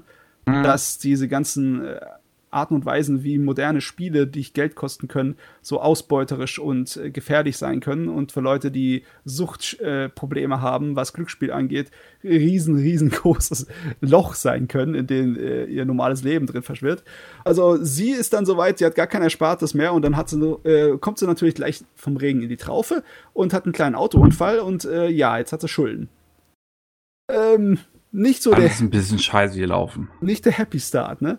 Aber um ihre Schulden dann sozusagen auszugleichen, äh, demjenigen, den sie ins Auto gefahren sind, äh, den, den will, musste, will sie dann aushelfen bei seinem Geschäft. Und sein Geschäft ist, so eine äh, Underground-Idol-Gruppe zu betreuen. Und das wird lustig, sage ich euch. Also ich sage direkt von vorne weg, ich finde Staffel 3 ist das Beste bisher. Ich groß, ich finde es so gut ich weiß nicht, ich habe noch ein sehr, sehr, sehr äh, schönes Gefühl übrig für Staffel 1. Ich glaube, Staffel 1 ist äh, immer noch der Liebling. Ich mag den einfach zu sehr, wie sie da sozusagen mit ihren ganzen Teamkollegen sozusagen sich anfreunden muss. Also das heißt anfreunden, mit denen auskommen muss. Besonders mhm. den Chef in der ersten Staffel. Der hat einfach so teilweise die geilsten Szenen. Dieses Arschloch, dieses Schwein. Aber in der dritten Staffel, äh, ja, die ist verdammt gut, muss man ja, sagen. Ja, ich also was ich halt an der dritten Staffel einfach besonders mag, ist ähm, die ganze Story rund um Haida. So, ähm, wie er halt wirklich eine, eine neue Frau kennenlernt und da halt wirklich dieses dieses komplizierte Liebesdreieck für ihn aufkommt, wo halt er ja, also, also auch das, das, gerade das Finale, was es dann halt findet, ich finde das so gut, was er sagt. Also ja, ich meine, der kriegt voll den Fokus in dieser Staffel, ne? Hm. Also oh, ich, ich, ich wirklich, ich mag seinen, seinen Satz, den er dann zu Inoue sagt, einfach so gerne, wo, wo er halt meint, wenn ich nachgedacht hätte, hätte ich dich genommen. Nee. Das ist, es ist, ist so, es ist auch wirklich ein emotionales Finale. Also das ist auch eine der Sachen, die mir so ein kleines bisschen Probleme ist. Das Finale ist halt ziemlich final es ist zwar nicht so, als ob man nichts weitermachen könnte mit der Serie, aber ich habe so das Gefühl, dass es jetzt erstmal vorbei ist mit Agretzko. Ich meine, man könnte die Story so stehen lassen und sie wäre fettig genug. Hm, ja, man, man, man könnte sich definitiv wieder auch was Neues einfallen lassen und halt, äh, äh, dass das dann irgendein neuer Plot losgeht, wie das halt jetzt schon hier mit der, wie das halt vorher schon mit der zweiten und dritten Staffel war. Ähm, Bisher haben wir halt noch keine Ankündigung bekommen zur vierten Staffel. Deswegen sitzen wir jetzt so hier und ich, ich, ich will immer noch gerne mehr, weil ich mag Grezzuko einfach sehr gerne. Ja, und ich habe mich jetzt auch die letzten paar Jahre wirklich immer wieder drauf gefreut. Es ist so gut.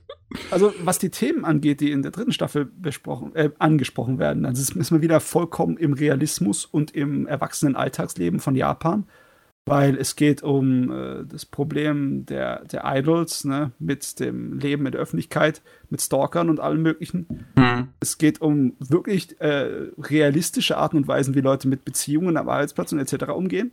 Ja. Und natürlich auch so ganz normal ähm, so kleine Stories aus dem Leben, äh, was die Leute versuchen aus ihrem Leben zu machen und was sie bereit sind, äh, auf sich zu nehmen. Ne? Weil die ganzen äh, Mädels, die da bei den Idols mitarbeiten, das ist äh, im Endeffekt, die haben nie erwartet, dass sie dafür jeweils Geld sehen. Mhm. Die erste Reaktion auf, wenn dann äh, unsere gute Hauptcharakter daherkommt und mal den Laden äh, so auf Vordermann bringt und dann auf einmal Gage rauskommt für die Leute dann so, dieser, wir können was bei dem Job verdienen, ist ja nicht zu fassen. Ist ja Ich mag wirklich, wie glaubhaft diese, dieser Idol-Abschnitt dargestellt ist, dass sie halt wirklich nur so eine mega kleine Underground-Band sind im Prinzip. Hm. Nee, das ist cool. Also Ja. ist auf jeden Fall äh, für Leute, die dann mehr so Interesse haben am normalen, normalen Alltagsdrama. Da ist das richtig geil. Und das halt mh, mehr mit, mit Agrezukos äh, Metal-Gesang hier in der Staffel auch gemacht wird. Ich finde das Finde so cool, interessant. dass die Metal-Stimme von Agretzko sowohl dieselbe Person ist, die äh, das Drehbuch schreibt, als auch Regie führt bei dem Ja, Anime. ja. Es ist, macht mich immer noch sowas von wuschig. Das ist so eine hammergeniale Sache. Hallo, ich bin der Regisseur von Agretzko. Oder die Death Metal Voice. Death Voice hier. Rico, du sagst gar nichts. Hast du Agrezzuko noch so gar nicht gesehen? Ich habe den gar nicht gesehen und okay. jedes Mal, wenn ich einen Trailer sehe, denke ich mir so, was, also jetzt nicht böse gemeint, aber was ist das so? Ich weiß nicht, in was für eine Richtung das geht. So, das ist, Aber die Ich- Figürchen und deren Design, da, weißt du, wo das herkommt? nee. Das ist diese Firma Sanrio. Die hat eine ganze Menge Maskottchen. Die ist auch Am bekannt für bekanntesten für Hello Kitty. Hello Kitty. Ja. Ah, okay, ja gut, Hello Kitty kennt man natürlich. Und im Endeffekt sind all die Figuren in dieser Serie dasselbe Stil wie Sanrio Maskottchen. Beziehungsweise äh, sie ist ja auch eins, oder? Genau, Agrezzuko ist ein Sanrio-Maskottchen, ja. Sehr lange gewesen schon. Und ja, ähm, das ist eigentlich der große Aufreißer. Und der Hauptelement äh, vom Charakter, das ihn definiert, vom Hauptcharakter ist, wenn sie Frust hat in der Arbeit, da geht's in Karaoke und singt Death Metal.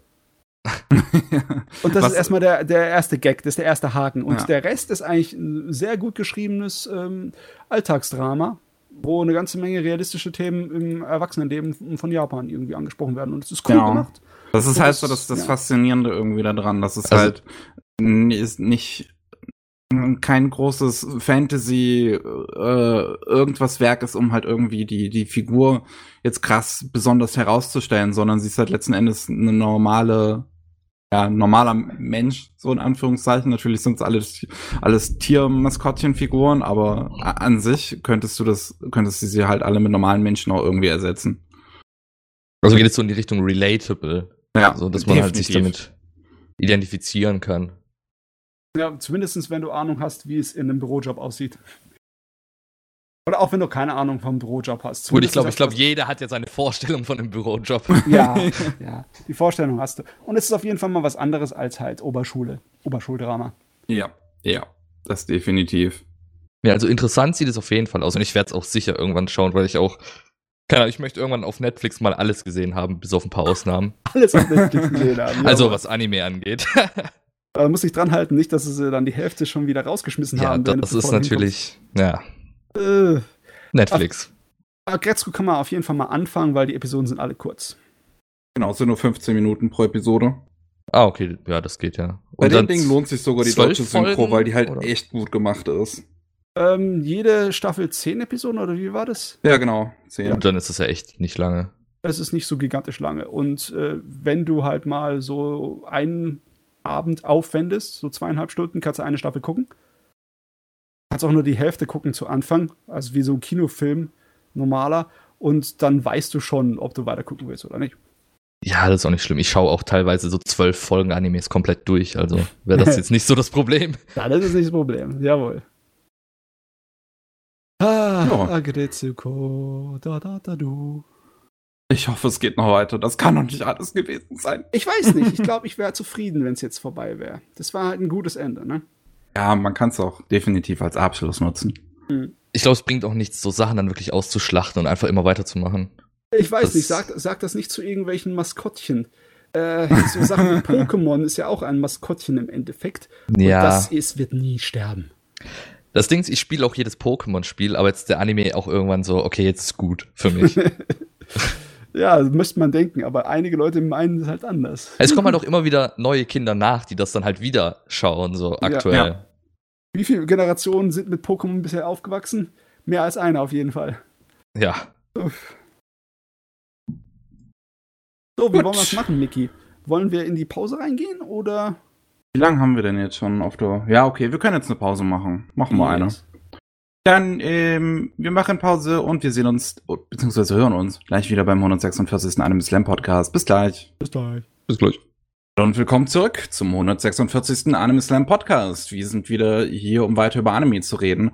Und gerade eben hatten wir es über Agretsuko, das hatte Matze vorgeschlagen, deswegen schlage ich jetzt das vor. Und ähm, da war ich sehr froh, endlich einen Titel gesehen zu haben. Das war der erste, den ich 2000, von den 2020er Titeln, die ich bisher gesehen habe, mit einer 9 von 10 bewertet habe. Uh. Ähm, danach halt Agretsuko, war dann die, die zweite. ist halt Agretsuko. Ähm, aber das war auch der erste Titel von dem Regisseur, von dem ich vorher schon einiges gesehen habe, aber leider nie Kram gemocht habe, den ich gemocht habe. Und zwar habe ich Keep Your Hands Off Isoken gesehen. Ah. Oh. Du bist yes. in 2020 angekommen und bist auch bei unserem guten äh, Meister der schrägen Animationen angekommen. Ja, es hat endlich, endlich hat's mal gefunkt zwischen Yuasa und mir. ah, äh, Isoken ist wirklich richtig gut. Also mal hands down so.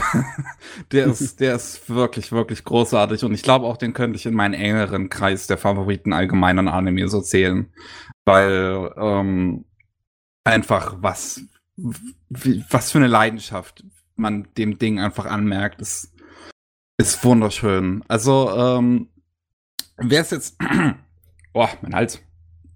So, jetzt. Ähm, immer noch nicht. Entschuldigung. Das ist die Schokolade. Das ist die Schokolade ja, die, aus der die Pause. Schokolade von eben. Ähm, so, wer es noch nicht kennt, ähm, Your Hands Off Isoken, da geht es um eine Dreiergruppe aus Mädchen, die einen Filmclub, Filmclub gründen, um Anime machen zu wollen, weil ähm, eine der drei ist halt, äh, kommt aus reichem Hause und die Eltern wollen nicht, dass sie in den Anime-Club geht. Und deswegen denken die einfach drum herum, okay, dann machen wir halt einen Filmclub und Filme schließt ja Anime nicht aus. Also machen wir Anime in unserem Filmclub.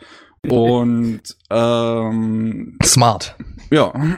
Und dann ist das halt im Prinzip so ein bisschen die Story. Wir haben unsere verschiedenen Figuren. Asakusa, die ähm, ich vom Charakter her schon direkt sehr mag, einfach wie sie, wie sie umgesetzt ist, finde ich sehr interessant. So, man merkt so, dass das also entweder ist sie, soll sie ADHS haben oder ist irgendwie von, von jemanden inspiriert von jemandem, der ADHS hat. Weil sie definitiv da sehr typische Charaktereigenschaften aufzeigt.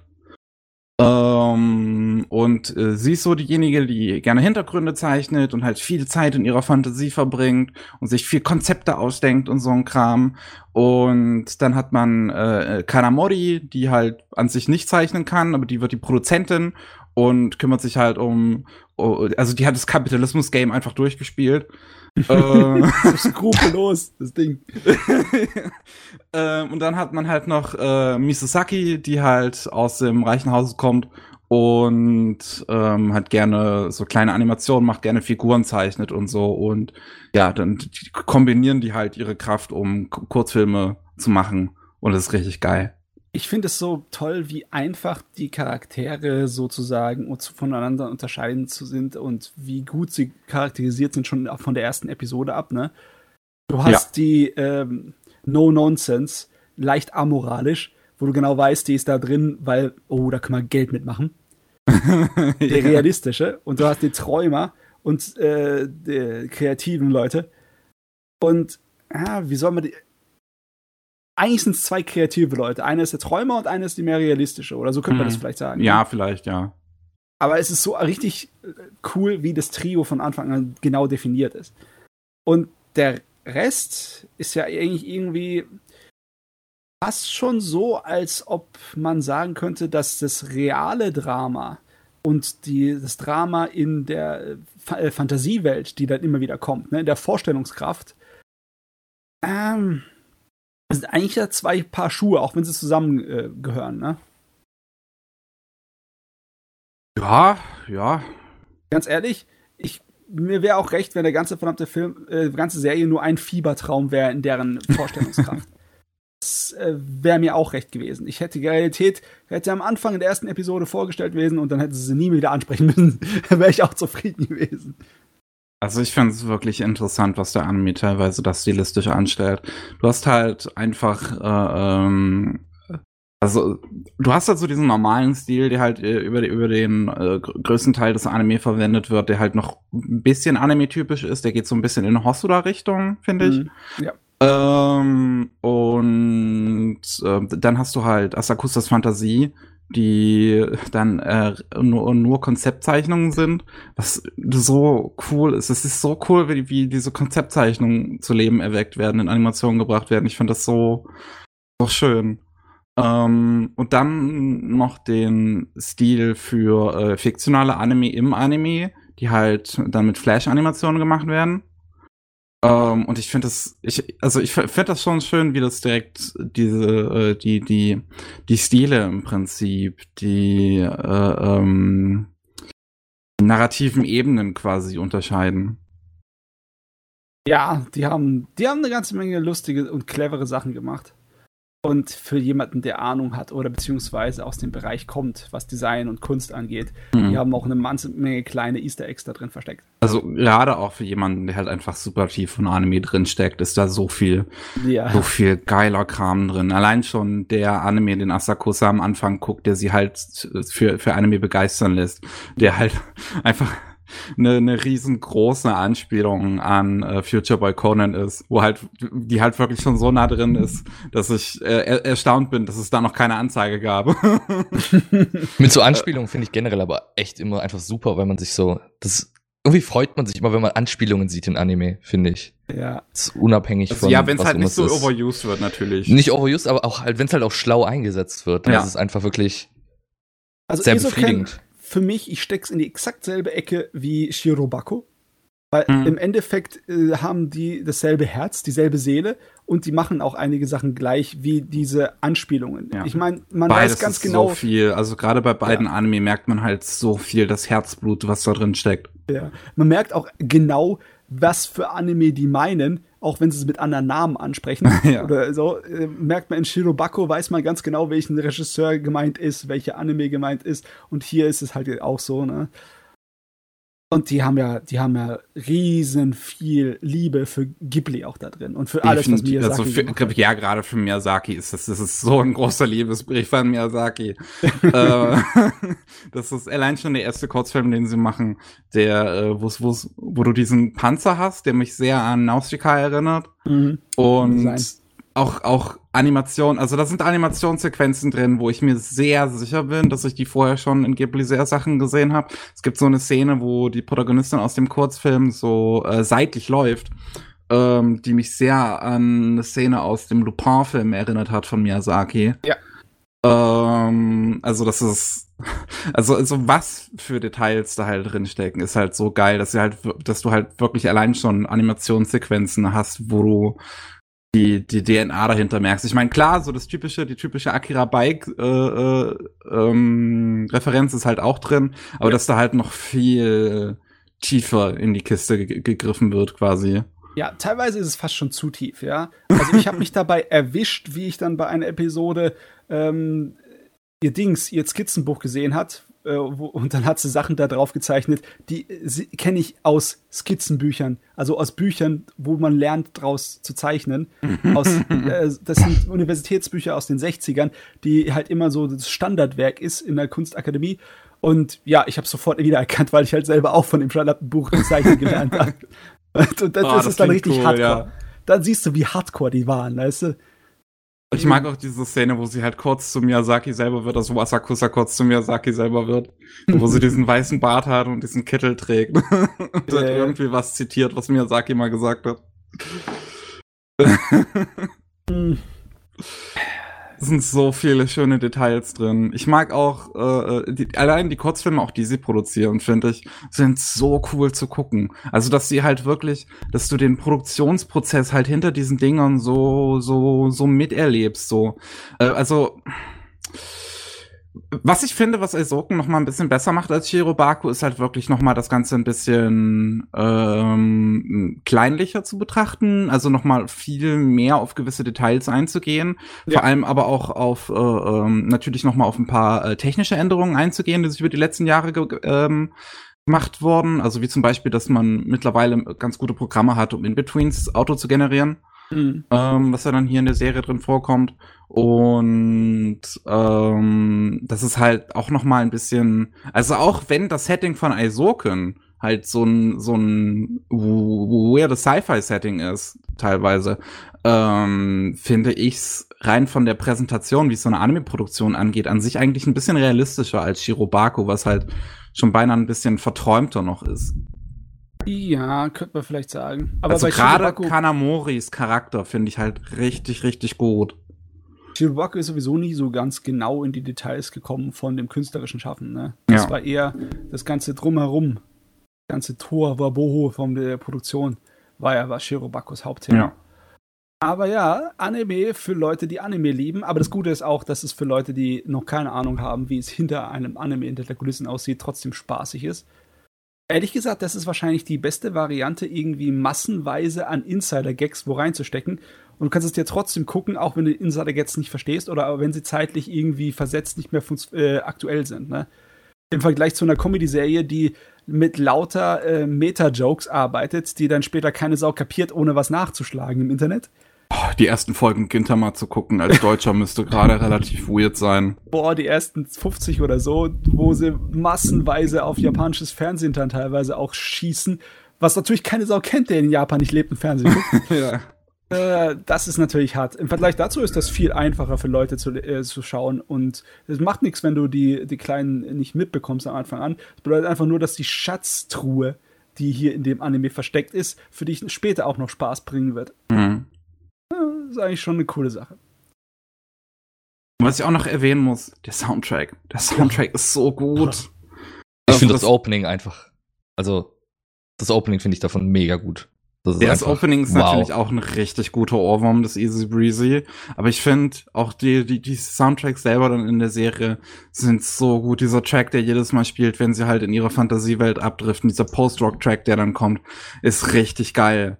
Und ich, ich mag auch die Musik, die ähm, den, bei den Kurzfilmen unterlegt wird. Gerade bei dem ersten, dieser sehr weirde, äh, Cyberpunk-artige Track, der dann da spielt, ist es hat so eine gute Atmosphäre und das ist der, vor allem ist der halt so abwechslungsreich, der Soundtrack, weil es so viele verschiedene Genres da drin bedient werden, die halt alle immer zu den verschiedenen Szenen so gut passen. Also es ist, das Ding macht so viel Spaß. Auch das ganze Worldbuilding, was es halt hat, also diese, diese ganze Welt an sich, in der es spielt, dass es halt ein bisschen in unsere Zukunft spielt, wo halt man sieht, also das sind, das sind alles Sachen, die man der Welt ansieht, ohne dass sie einem gesagt werden, dass halt äh, äh der Wasserspiegel wohl gestiegen ist und dass die Leute halt angefangen haben, ganz verrückt immer oben drauf zu bauen und alles enger zu bauen, weswegen die ganze Stadt eine total weirde Architektur insgesamt hat ähm, und wo halt die Straßen alles überhaupt keinen Sinn mehr ergeben.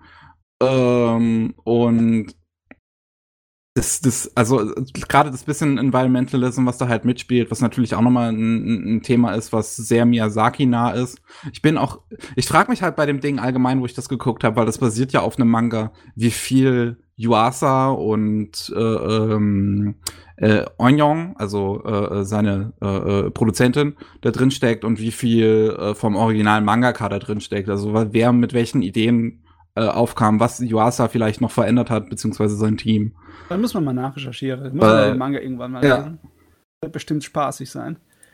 Ähm, ja, aber wirklich, das ist sein bester Anime wahrscheinlich meiner Meinung nach seit ähm, Ping-Pong. Wie heißt nochmal? Seit Ping-Pong, ja.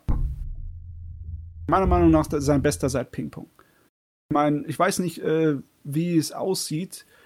Du hast wahrscheinlich von, hast du schon von den alten Sachen von Yuasa ein paar gesehen? Also älteren, so wie Mindgame und Kaiba? Nee, also ich, die, die, die, das älteste, was ich wirklich gesehen habe, ist ähm, Titanic Galaxy. Okay, ja.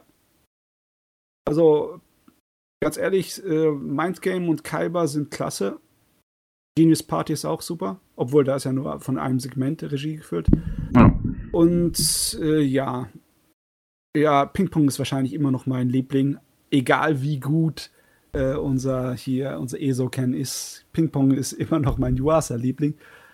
Es sieht man aber auch eher, das hat mehr seinen Stil. Ich glaube, hier hat irgendjemand so ein kleines bisschen im, im Zaum gehalten bei Isoken, ne? Leicht so wie Kanamori die Figuren im Zaun hält.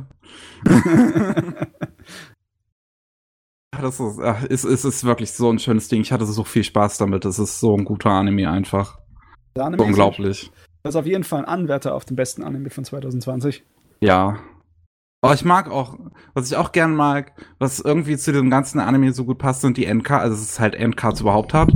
So, das hast du heute ein bisschen seltener, habe ich das Gefühl, dass du halt äh, den letzten fünf Sekunden halt so eine Endcard-Einblendung hat, wo halt die Zeichnungen dann äh, von verschiedensten Mangaka und anderen irgendwie nochmal drin sind, die halt ihren eigenen Spin of the Source Material liegen. Ähm, und ja, da hattest du jetzt zum Beispiel eine Zeichnung vom Götzlers Tour Mangaka, ähm, was man halt dem Ding auch sofort angesehen hat, einfach, dass es von der, diesen, diesen Stil hat. Ähm, und ein von dem Mangaka von ähm, Heavenly Delusion, was ein Manga ist, der aktuell läuft, den ich sehr, sehr gerne mag. Oder End Yet the Town Moves hat er auch gemacht. Mhm. Ähm, sonst, ähm, es, hat- es hat aber nur die ersten paar Episoden dann halt wirklich äh, ähm, diese Zeichnungen genutzt von anderen Mangaka. Dann hat es irgendwie so ein bisschen dazu gewechselt, dass es halt nur noch Interns von Science Saru, also halt Yuasa Studio, beziehungsweise jetzt nicht mehr Yuasa, weil er halt als Präsident gegangen ist, aber ähm, also als Chef gegangen ist. Ähm, und so ein bisschen quasi deren Spin auf das Character Design zeigt und halt so, so, so das Team im Vordergrund stellt, was ich irgendwie ganz so, so eine niedliche Idee finde, dass du halt einfach ja siehst, was die Interns bei, bei Science Sorrow vom, also bei dem Studio so können. Ah, mit ja. deren unterschiedlichen Stile. Ab und zu mal muss man mal ein paar Namen rausschmeißen. Passiert so selten in der Anime-Welt.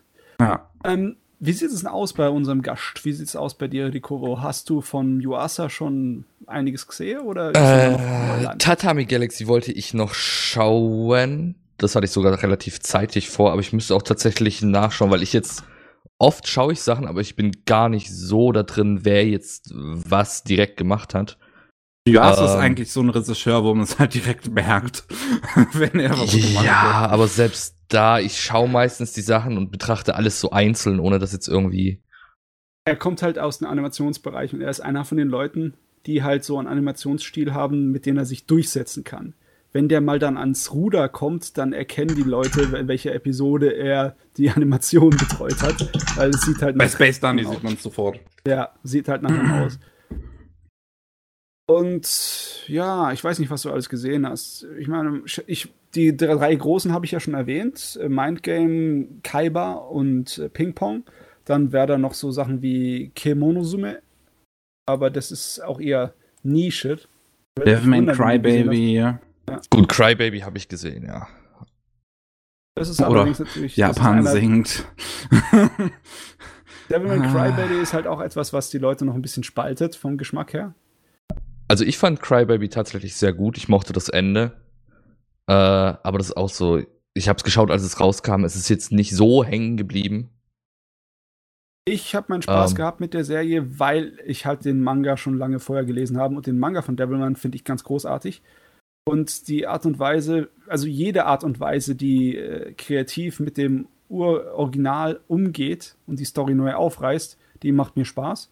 Aber ich glaube, wenn ich das einfach so gesehen hätte, ohne das vorher zu kennen, dann wäre ich wahrscheinlich weniger so positiv eingestellt darüber.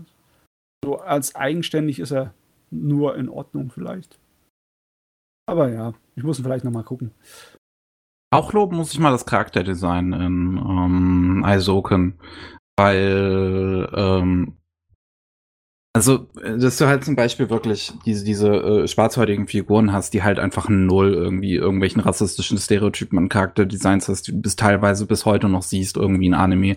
Also das so, so klassische Stereotypen sind ja irgendwie Glatze, dicke Lippen. Also gerade das mit den dicken Lippen fällt mir immer wieder auf. Das Ähm, stimmt, ja. Ja, aber ganz ehrlich, das ist immer ein Problem. Äh, sind dicke Lippen zu zeichnen, wenn das rassistisch ist, dann hast du Probleme mit Comic-Darstellungen, weil ähm, Aber das ist halt ist, ist dann, das ist halt dann bei- die bei- bei- Saints auch rassistisch?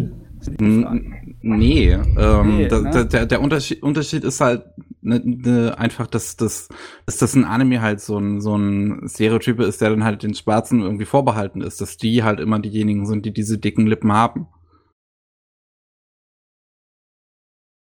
Ähm, ich weiß nicht. Äh, das kommt natürlich auf den Anime an, aber das ist auch ein Problem, weil ähm, ich eher, das ist, ich würde eher sagen, dass es Rassismus ist im Sinne von wegen, es sind Fremde, also im Sinne von wegen Nicht-Japaner.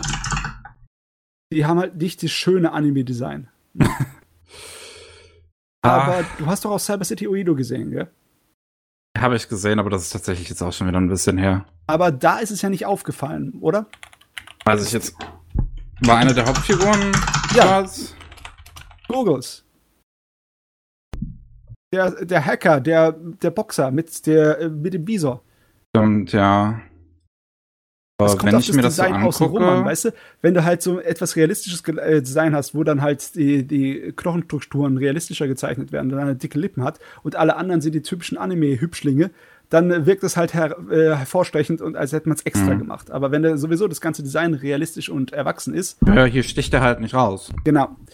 Also ich, äh, ich weiß, was das Problem ist, aber es ist halt, ich weiß nicht genau, wie ich mich da irgendwie positionieren soll. Bei, bei, bei. Dragon Ball und One Piece war das, glaube ich, auch so, dass es da diese, äh, diese Fi Figuren gab, die dann halt so richtig fette pinke Lippen, also Ja. schwarzhäutige, die dann so richtig fette pinke Lippen haben. Ja, es ist, das Problem ist auch äh, so Sachen wie bei ähm, One Piece und bei Dragon Ball, der Zeichenstil an sich ist so extrem äh, übertrieben comichaft, wo du schräge Personen überall an jeder Ecke hast. Deswegen habe ich auch echt ein Problem damit, irgendwie das äh, anstößig zu finden. Obwohl ich bin ja auch nicht derjenige, der äh, den, Pro den Problematiken von Rassismus ausgesetzt sind. Ne, muss man auch sagen. Ja. Also ich, ich kann das auch nicht unbedingt au- automatisch nachvollziehen.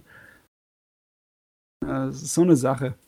Allgemein, auch was ich an der Charakterdarstellung halt mag, ist, dass halt die Figuren in Eishoken nicht irgendwie das typische Anime-Schönheitsideal allgemein sind. So Total gerade- nicht.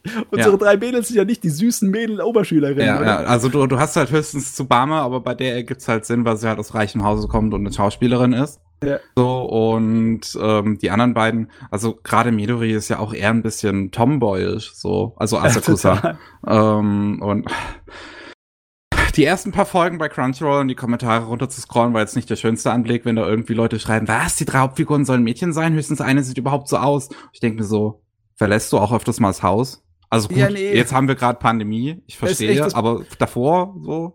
Ja, klar. Viele Leute sind da durch den Anime-Genuss regelrecht getrimmt worden darauf. Ne? Nicht nur durch den Anime-Genuss, auch durch Film und Fernsehen. Ich meine, wie viele große Franchise-Blockbuster kennten ihr, wo die Cha- Charaktere nicht hübsch sind, die Haus- Schauspieler? Das ist nämlich Ja. genau, das, man, das wird ja voll in einen reingedrückt, dieses Ideal. Ja. Also, oder generell Ideale von, vom Aussehen her. Deswegen fällt das aus. Aber ich finde es trotzdem nicht in Ordnung, da unter so Kommentare sowas drunter zu schreiben, weil, what the fuck? So. Ja. Du musst echt mal nachdenken erstmal. Danke, bitte. Uff.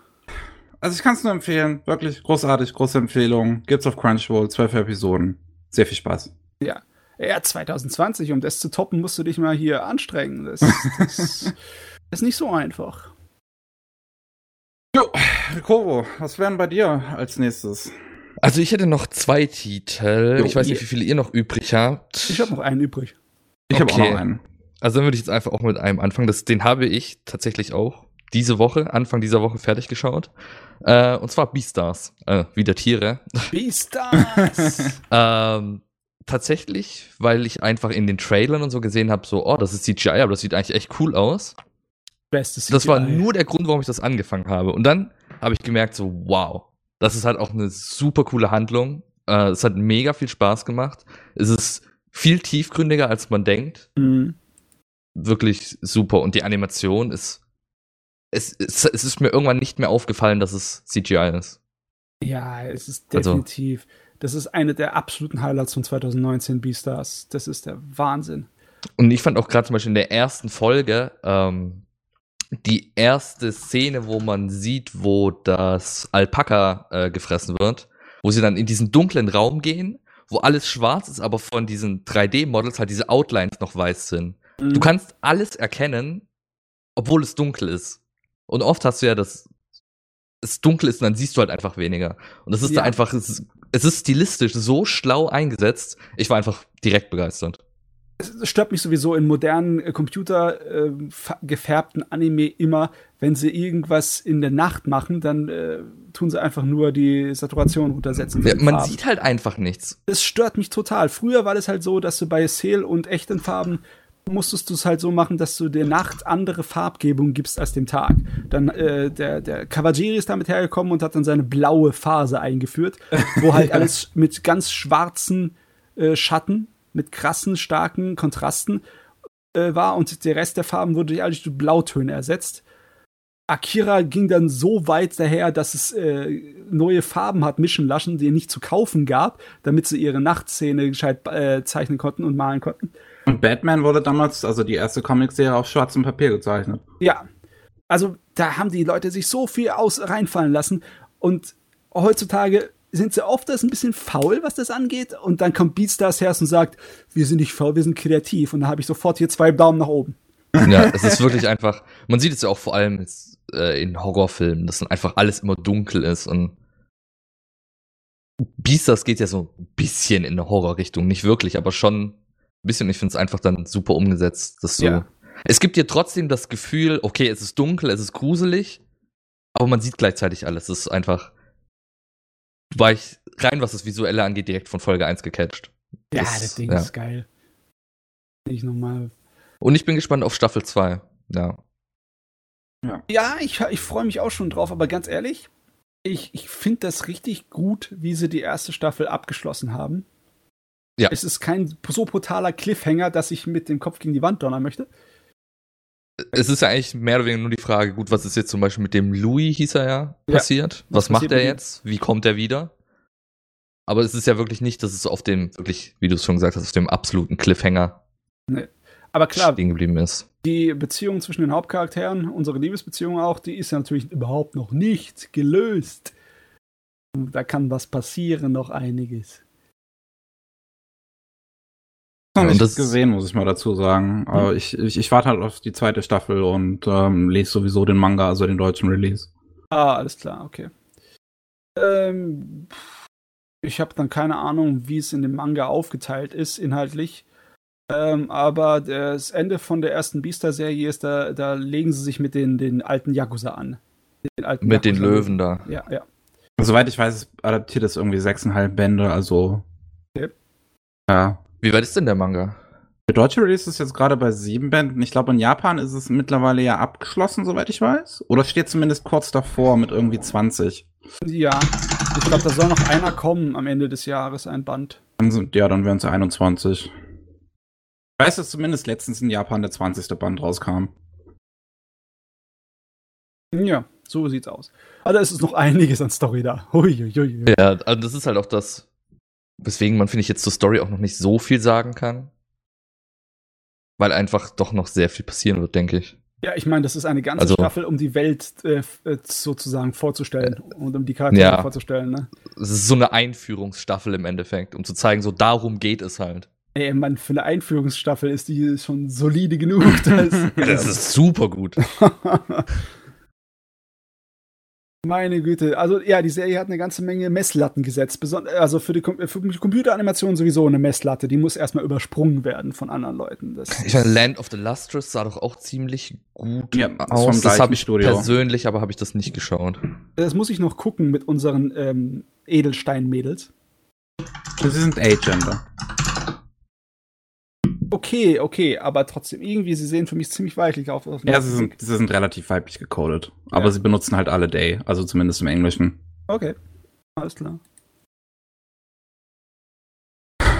Ja, aber Orange ja. ist einfach, Orange ist ein Studio, die, die haben CGI verstanden, die können das einfach. Ich meine, die sind bei Beastars, sind die, die Länge gegangen und haben halt wirklich alles gemotion captured, weswegen ja sogar Figuren im Hintergrund sich halt bewegen bei, bei, bei Dialogen, was halt einfach bei, bei so CGI-Produktion oder Anime-Produktion generell jetzt nicht unbedingt der Fall ist. Das ist ja das, wenn andere Produktionen so CGI mit einbauen, es wirkt immer so statisch. Und Beastars schafft es eigentlich wirklich echt und dynamisch darzustellen. Das ist einfach, aber ich glaube, weil halt wirklich von Anfang an ist man auch rangegangen, okay, wir wollen das gut machen.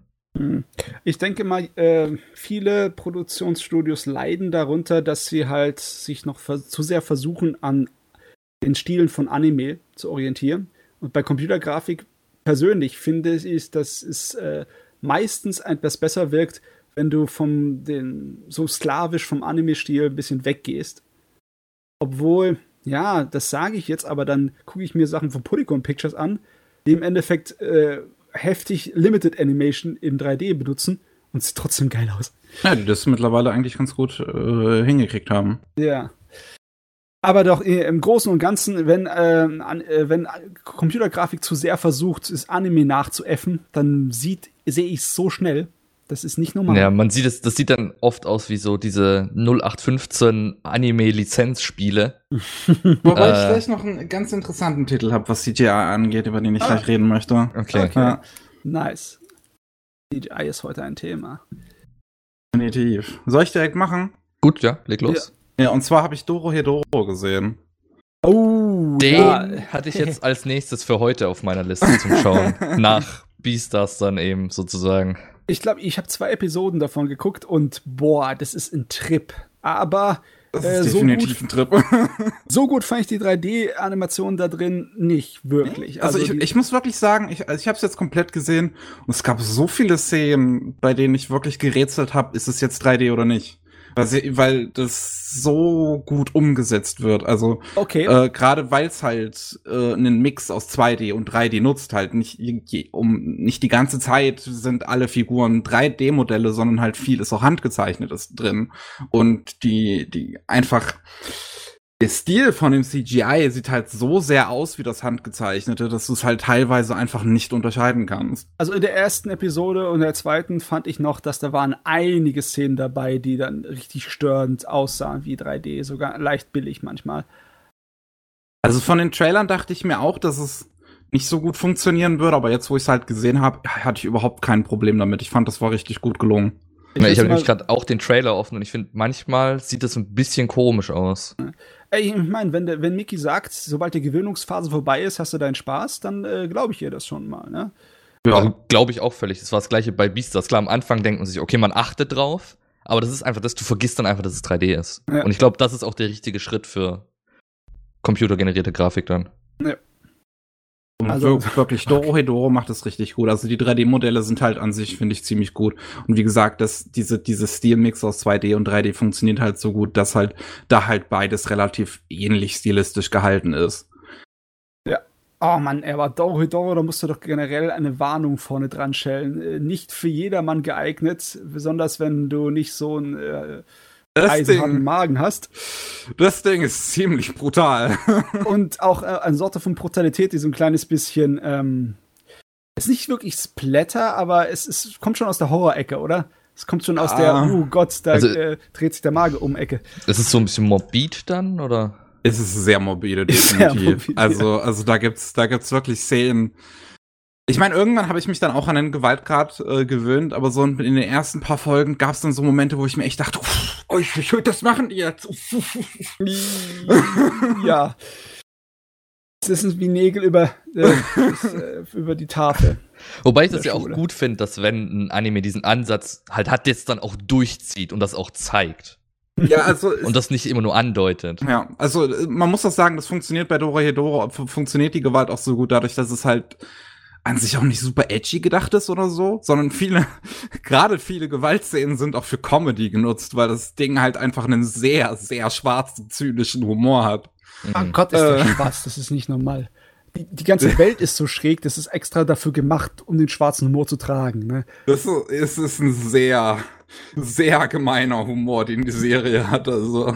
Also es setzt es auf jeden Fall besser um, wie zum Beispiel einen Goblin Slayer in seiner ersten Folge. Ja, Definitiv. Goblin Slayer war halt nur für Shock Value. Das Ja. hier, das hier schockt natürlich auch, aber das, ja, das ist halt nicht nur fürs Schocken gedacht, sondern das ist halt einfach, so man gewöhnt sich dran, weil es Teil der Welt ist. So, die, die Gewalt. Ja, das funktioniert in dieser Fantasy-Welt ziemlich gut. Ja. Ah, das, also, es ist, also das ist zum einen schon mal gut umgesetzt. Zum anderen ist, ist halt, ist die Serie auch einfach so ein Trip, weil sie halt auch inhaltlich so Ich meine, die Grundprämisse, mit dem es anfängt, da kommt dieses verdammte Mann-Reptil, ja, diese große zwei, auf zwei Beinen laufende Echse und packt sich jemanden, beißt auf seinen Kopf runter, damit der Mann in seinem Rachen den Kerl sich angucken kann und sagen kann, ja, das ist den, den wir suchen oder nicht. Ja. Was für ein Drogentrip hat das hervorgebracht, diese Idee? Es ist so weird. Und es, es wird nicht weniger weird. Aber das finde ich auch gut, dass sich einfach, dass man sich auch an Sachen rantraut, die komisch sind, einfach, sag ich mal. Ja, definitiv. Das Ja. ist halt, das ist ein Anime, bei dem ich normalerweise nicht unbedingt erwarten würde, dass er heutzutage noch umgesetzt wird, gerade in dem TV-Format. Das ist so ein Anime, den hättest du in den 90ern vielleicht als OVA gesehen. Ähm, und deswegen, das finde ich schon ganz unterstützenswert. Das sollte man, also das sollte man auch mal reingucken. Also, ähm, das Ding, also es, es macht halt sehr Spaß durch seinen Humor. Es hat halt eine super interessante, schräge Welt irgendwie mit diesen Menschen und Magiern, die halt irgendwie nicht so gut aufeinander zu sprechen sind, die aber auch irgendwie durch Welten getrennt sind. Also du hast Magier, die haben irgendwie ihre eigene Magiewelt, in der sie leben, hinter Portalen verschlossen und dann halt irgendwann und dann halt hin und wieder in die Menschenwelt kommen, um da halt so ein bisschen ja, rum zu experimentieren, so ein bisschen ihre Magie auszuprobieren, weswegen unser Protagonist überhaupt erst seinen Echsenkopf hat, weil halt irgendein Ja. Magier zu ihm hingegangen ist und halt einfach mal, ja, probiert hat. Magier, Magier sind generell die amoralischen Monster hinter drin. Äh, okay, die, unsere Nicht- Hauptcharaktere sind auch nicht unbedingt nette Helden. Ja. ja, unsere Hauptfiguren sind auch nicht gerade sympathisch. Also ähm, Kaiman kann schon mal sehr schnell dazu greifen, einfach jemanden umzubringen. Ähm, und das Interessante ist aber auch, finde ich, dass die eigentlichen Antagonisten auch in der Serie auch nicht unbedingt so schlimm, also gut, sie sind halt an sich auch schlimme Personen, so, aber A, nicht die schlimmsten. Ähm, und B, sind sie halt auch einfach unterhaltsam, denen ist es unterhaltsam, denen zuzugucken, weil die auch nicht unbedingt die unsympathischsten teilweise sind. Also äh, ähm, Shin und Neu sind zum einen ein gutes Paar, so diese beiden, so, so ein Magierpaar, was halt für den großen oberbösen Mafia-Boss arbeiten und ähm, die halt einfach irgendwie ja, die sind ganz sympathisch, die haben eine nette, äh, ähm, wie sagt man, eine nette Dynamik. Und sind halt auch nicht unbedingt grundlegend schlechte Menschen, würde ich jetzt behaupten. Also es ist randvoll gestopft mit grauen Figuren. Das definitiv. Ähm, also gerade halt wirklich, dass die Serie es schafft, dass ich mir dann zu diesem Konflikt zwischen halt den beiden Parteien, äh, zwischen, zwischen N und Kaiman halt denke, dass ich, dass ich da halt letzten Endes auf keiner richtigen Seite war, weil ich eigentlich beide mochte, sozusagen. So sehr wenn ich halt Menschen mögen kann, die halt sehr moralisch fragwürdig sind. Wenn du es mit Dungeons und Dragons Begriffen sagen würdest, Lawful Good gibt's hier gar nicht. ist nicht drin, kannst du vergessen. Das ist definitiv. Und, und wenn, dann ist die Regel, dann ist die Person in der Regel sehr schnell tot. äh, also, ja. Aber das macht ja auch, glaube ich, den Charme der Serie aus. Man hätte ja wahrscheinlich in dieser Welt auch so glorifizierte Helden begleiten können, die das Böse alles stoppen wollen. Was, glaube ich, ziemlich langweilig geendet wäre. Ich glaube, es hat gar nicht Ähm. funktioniert. Ja. Gut, ich habe noch nicht reingeschaut, deswegen kann ich das noch nicht einschätzen, aber ich denke, das ist echt ein guter Ansatz, wie die das machen. Von dem, was ihr jetzt erzählt habt. Ja, ja. Das Also, mir gut, Ding. ganz gut gefallen. Ähm, das so ein paar Details noch, die ich ganz interessant finde. Jede zweite Episode hat ein neues Ending. Also alle, äh, du hast immer zwei, zwei. Äh. du hast immer pro zwei Episoden halt jeweils dann ein Ending. Die sind, unterscheiden sich stilistisch äh, irgendwie ganz stark. Ähm, du hast ein Ending, das halt im Prinzip einfach nur eine riesengroße Doom-Anspielung ist, wo Mhm. halt du den N-Sun hast, wie ja er plötzlich der Protagonist von einem Doom-Shooter ist. Also Die habe ich noch nicht Das ist- gesehen, die es ist so, ich, kann, warum, ich weiß nicht, warum sie das gemacht haben. Die ganze Musik in der Serie stammt auch von No Name, also die auch schon bei äh, Grimgar die Musik gemacht haben. Aber hier ist sie halt so stilistisch anders, man erkennt es fast gar nicht, wenn man jetzt nicht die Gesangsstimme heraushören würde. Ähm, weil Grimgar war halt ne, so, so, wie soll ich sagen, so sehr aufpowernder Rock. Und Dorohedoro ist sehr experimenteller Metal. Aber das passt auch zur Serie. Also von dem, was man bisher gesehen hat, finde ich. Ja, das definitiv, also es, es passt wirklich äh, äh, sehr gut. Ähm, es hat, es ist, ist halt keine Musikrichtung, die ich mir jetzt ähm, privat anhören würde, aber es äh, passt definitiv. Ich mag auch das Opening tatsächlich sehr gerne, einfach weil es eine so witzige Stelle hat. Äh, weil, weil das Opening ist ja im Prinzip die äh, ähm, Nikaido, eine der Protagonistinnen, wie sie Essen zubereitet. Und ähm, dann gibt's halt eine Stelle, wo sie halt ihre beiden, wo, wo du sie halt so von vorne siehst, sie hat vor, vor ihr so ihr Brett ähm, und, und ähm, ein großes Stück Fleisch. Und hackelt da so drauf ein, ne? Genau, sie hat ihre beiden Ja. Messer und sie hackelt da so drauf ein, während der, der äh, große Drum-Part des Songs losgeht. Und das passt so gut. das, das ist so witzig. Beim ersten Mal habe ich so lachen müssen. Und das, das finde ich, spiegelt auch ganz gut den Humor der Serie wieder, weil es ist genau das. ist echt cool, dass wir eine gute Abwechslung haben im Moment. ja. Es ist echt eine feine Zeit für Anime. Muss man mal sagen. Und man hat ja jetzt auch durch die aktuelle Weltlage ein bisschen mehr Zeit, Anime zu schauen. Oh. Vielleicht nicht jeder, aber ich denke viele. Ja, also Doro kann man sich definitiv mal gönnen. Es ist, also es fällt mir halt echt schwer, so an sich meine Meinung zu dem Ding kurz zu fassen. Deswegen habe ich dafür zum Beispiel auch keine Review zu, für Anime Habara geschrieben, weil es halt so ein weirdes Ding einfach ist.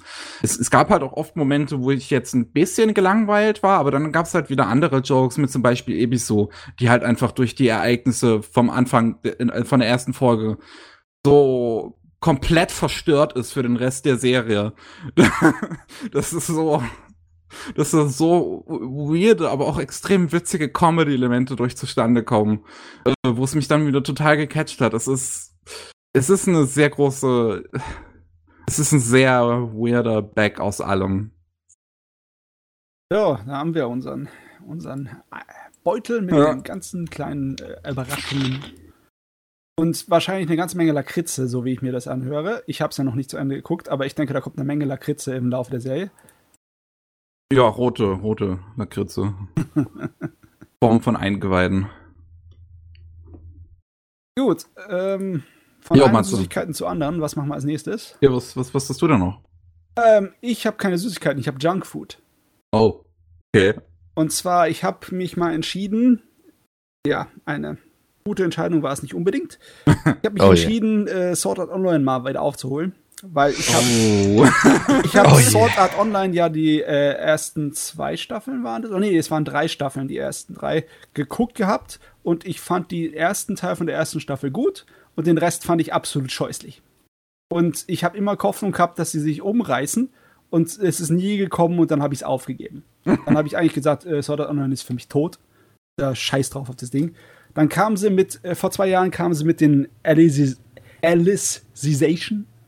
Ach, alles Kram daher. Ich kann das nicht gescheit aussprechen, das ist schrecklich, das Ding. Und ich habe es ignoriert, weil ich gesagt habe, Sword Art Online ist für mich tot, scheiß drauf.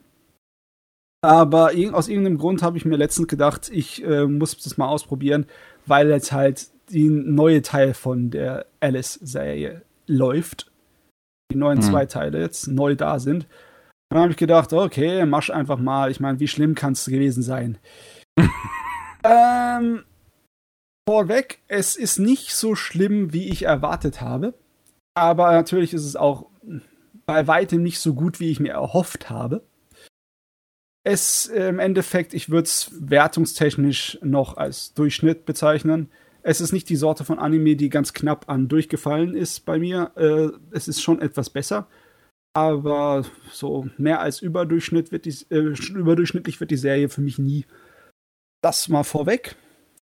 Und ähm, ja, der größte Pluspunkt sind halt natürlich die Produktionsqualität, die Animationen.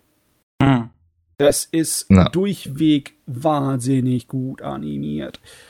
Äh, der Zeichenstil ist ein bisschen gewöhnungsbedürftig, meiner Meinung nach, weil sie einen sehr, sehr hellen Farbtöne wählen und die Linien, die Umrisslinien der Figuren, die werden fast gänzlich, da wird das ganze Schwarz rausgesaugt. Das ist also äh, im Endeffekt, es ist interessant, das Design, und es ist auch merklich anders als in den äh, davor, in den Sword Art Online Staffeln. Aber es fällt halt hauptsächlich aus durch seine krass geilen Animationen und Kämpfe. Es sind zwar keine realistischen Kämpfe, es ist immer noch der Fantasy-Schwertstil von Sword Art Online, aber es ist doch schon geil gemacht. Und ich habe seit langem keine so guten Schwertkämpfe mehr in Anime gesehen können. Das ist, das ist Positive. Aber nach dem Positiven kommen wir halt jetzt wieder ins Negative und davon ist halt ein riesengroßer Berg da. Kannst dir vorstellen, was für ein großer Berg das ist. Und der ist hauptsächlich ist der Müllberg da wegen dem Drehbuch. Es ist nicht unbedingt die Regie. Die Struktur der Serie ist eigentlich gut und kurzweilig. Erzähltempo ist fein. Es ist nicht so, als ob die Charaktere mir total auf den Sack gehen. Nur ihre Dialoge gehen mir halt auf den Sack. Hm. Wie es geschrieben ist, ist ja. ein Problem. Besonders weil es ist nicht so, dass die ganze Serie in einem Auflauf schlecht geschrieben ist, sondern es hat gigantische Schwankungen. Das ist unglaublich. Es hat Schwankungen in einer Episode von Qualität, die riesengroß sind. Du hast okay. dann teilweise, füttern sie dich mit dem Löffel, als wärst du eine Gans, die gestopft werden muss. füttern sie dich mit Exposition, dass du schon äh, von Langeweile umkippen möchtest. Aber dann hören sie nach einer halben Episode Exposition auf, dich zu füttern und machen ganz normal weiter mit Abenteuer und Action und äh, guten, schnellen Geschichten. Und dann denkst du dir so, warum müsstest du mich jetzt mit Exposition füttern? Du kannst es doch anders ich sehe es doch, dass du alles anders kannst. In derselben Episode zeigst du es mir. Also was soll der Unsinn gewesen? Ne? Und hm. das passiert andauernd in der ganzen Serie. Das ist ein Problem. Ich frage mich halt echt, wie das Writing von dem Original aussieht, also von dem Buch. Das habe ich mich auch das wirklich gefragt. Ich habe keine Ahnung, wie viel dann derjenige, der das adaptiert hat, vergeigt hat oder wie viel im Original vergeigt ist. Das Einzige, hm. was ich sagen kann mit Sicherheit, Ideen hat er richtig gute.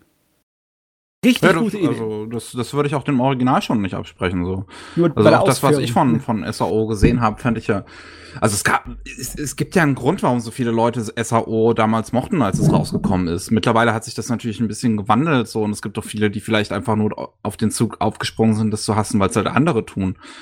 Aber Ganz das ehrlich, hat ja, ja definitiv gute Ideen. Ich finde auch, dass die Originalidee super funktioniert hat, dass du gefangen bist in einem Todesspiel und dann es ist nicht nur äh, diese typische Horrorfilm-Szenario, wo es eine kleine Gruppe ist, sondern es ist genug Bevölkerung, um so eine ganze kleine Stadt zu füllen. Ja. Und es ist halt genau dieser erste Arc, der halt gut ist. Ja, der ist, das ist halt das. Ja, der ist zwar inhaltlich, hat auch gigantische Probleme, Logikfehler und Löcher, ja. die sind nicht zu fassen. Und teilweise sind die Charaktere einfach nur nervig. Und das Ende ist halt, das Ende von dem ersten Arc ist halt echt schwach. Ja. Ich meine, die, äh, Du meinst da, wo er äh, den Kerl besiegt und dann die Welt sich auflöst? Oder ja, das, na, das Ding war doch eigentlich, soll, müssten sie doch jede Ebene besiegen, oder? Genau, ja, aber dann, dann hat er halt einfach verfrüht auf. Ja, dann ja. hat er ihn einfach früher schon. Aber er hat sich, war das nicht, dass er sich gleichzeitig mit umgebracht hat? Ja. Aber dann hat er doch noch weitergelebt. Ja. Also er hat sich dann irgendwie ein paar Tage später oder so erhangen oder so, war dann, glaube ich, irgendwie das Ding. Nee, der, der Entwickler ist doch gestorben. Der Entwickler ist gestorben. Ja. Der ist gestorben, bevor er das Duell mit ihm hatte, oder? Oder zumindest. Die hatten, also ich habe es in der Kirito hatte gegen ihn das Duell.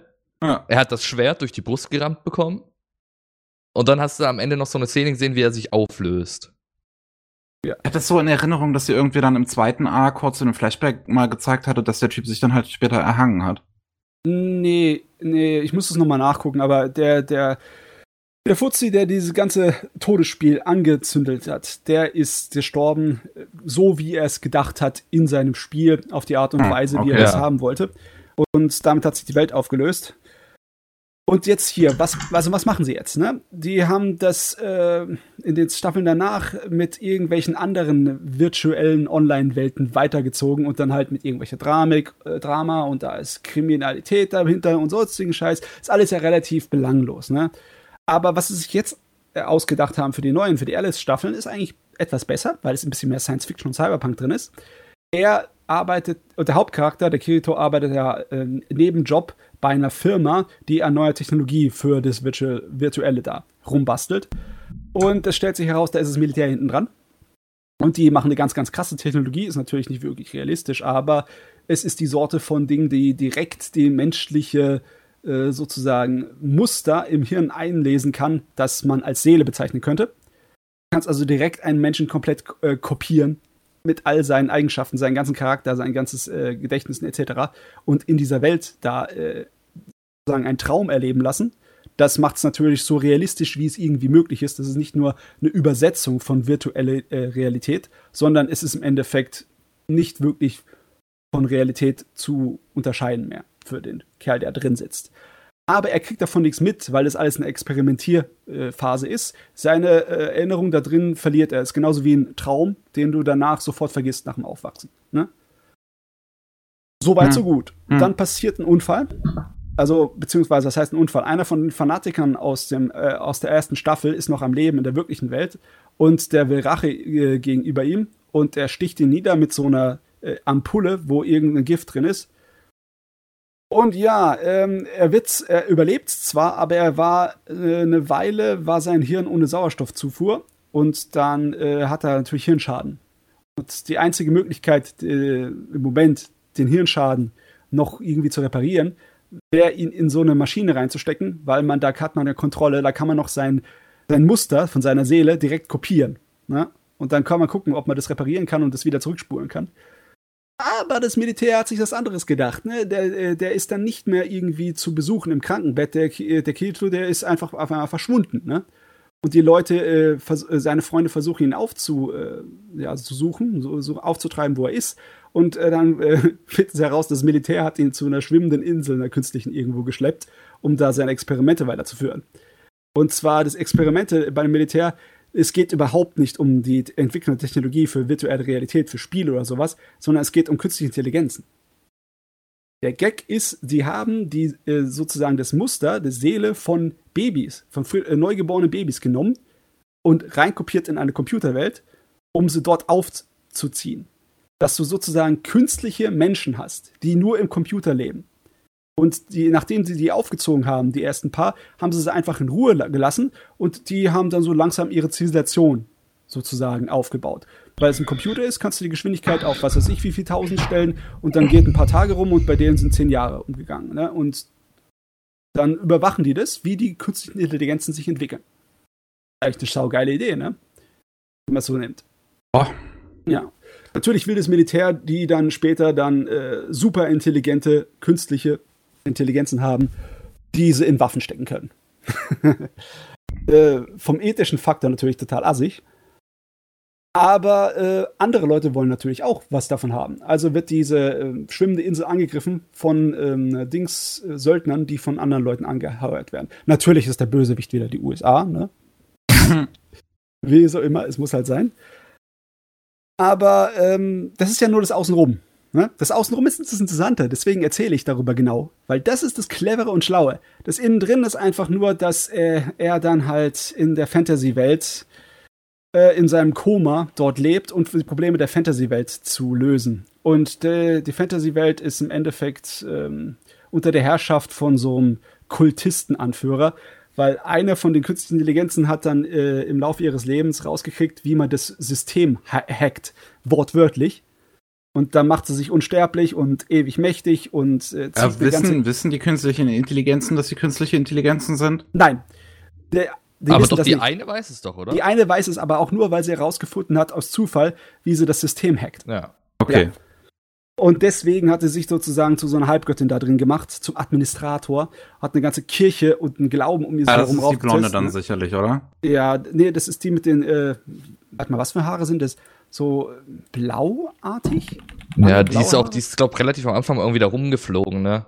Ja, ja, kann sein. Um den Turm da, oder die war auch ganz oben in dem Turm, war das ja, nicht das? Ja, in dem Turm ganz oben, das ist die. Okay. Und im Endeffekt geht es dann in dem Anime um den Kampf gegen ihr System. Und natürlich, wenn man den Bösewicht da gestürzt hat, ja, dann ist es natürlich noch nicht vorbei, weil ähm, logischerweise die, das Militär will die ja zu Waffen bauen. Also haben sie einen Test für sie, in dem sie die ganzen äh, Monster dieser Fantasy-Welt, die ganzen Orks und Dings auf sie äh, hetzen, einen großen Krieg veranstalten, um zu sehen, wie sie sich schlagen. Und wenn es herausstellt, sie schlagen sich nicht gut, dann werden sie einfach gelöscht und man fängt von vorne an. Aber das, das, Problem ist halt das Ethische, das sind ja alles zwar künstliche Intelligenzen, aber sind nicht irgendwie anders zu anderen Menschen, nur weil sie keinen mhm. Körper haben. Und ähm, ja, ganz ehrlich, super Idee, Ausführung mangelhaft. mhm. Also die, das, das Konzept klingt wirklich ganz spannend. Ja, das ja. ist das, was Sword Art Online ja öfters macht. Gute Ideen, aber die Ausführung halt, oje. Oh also über das Konzept könnte ich mich ewig drüber auslassen. Deswegen habe ich das auch so genüsslich jetzt hier gerade im Detail erzählt. Mhm. Aber dann, wenn es dazu kommt, dann ist es so billiger Trash. Und äh, Ja, ich, also es, es gab auch schon wieder Sachen, die ich auf Twitter gesehen hatte, weil das sieht man halt bei einigen Dingen. Und ähm, zum das das also es gibt so eine Sache, an die ich mich ganz gut erinnere. Dass der Autor von Sword Art Online mal gesagt hat, dass er so ein paar Entscheidungen in seinen ersten Bänden bereut. Ja. Jetzt zum Beispiel halt ähm, so eine so eine gewisse Szene, wo äh, Asuna ja mal sexuell belästigt wird oder so oder halt fast vergewaltigt von einem der Bösewichte in dem zweiten Arc.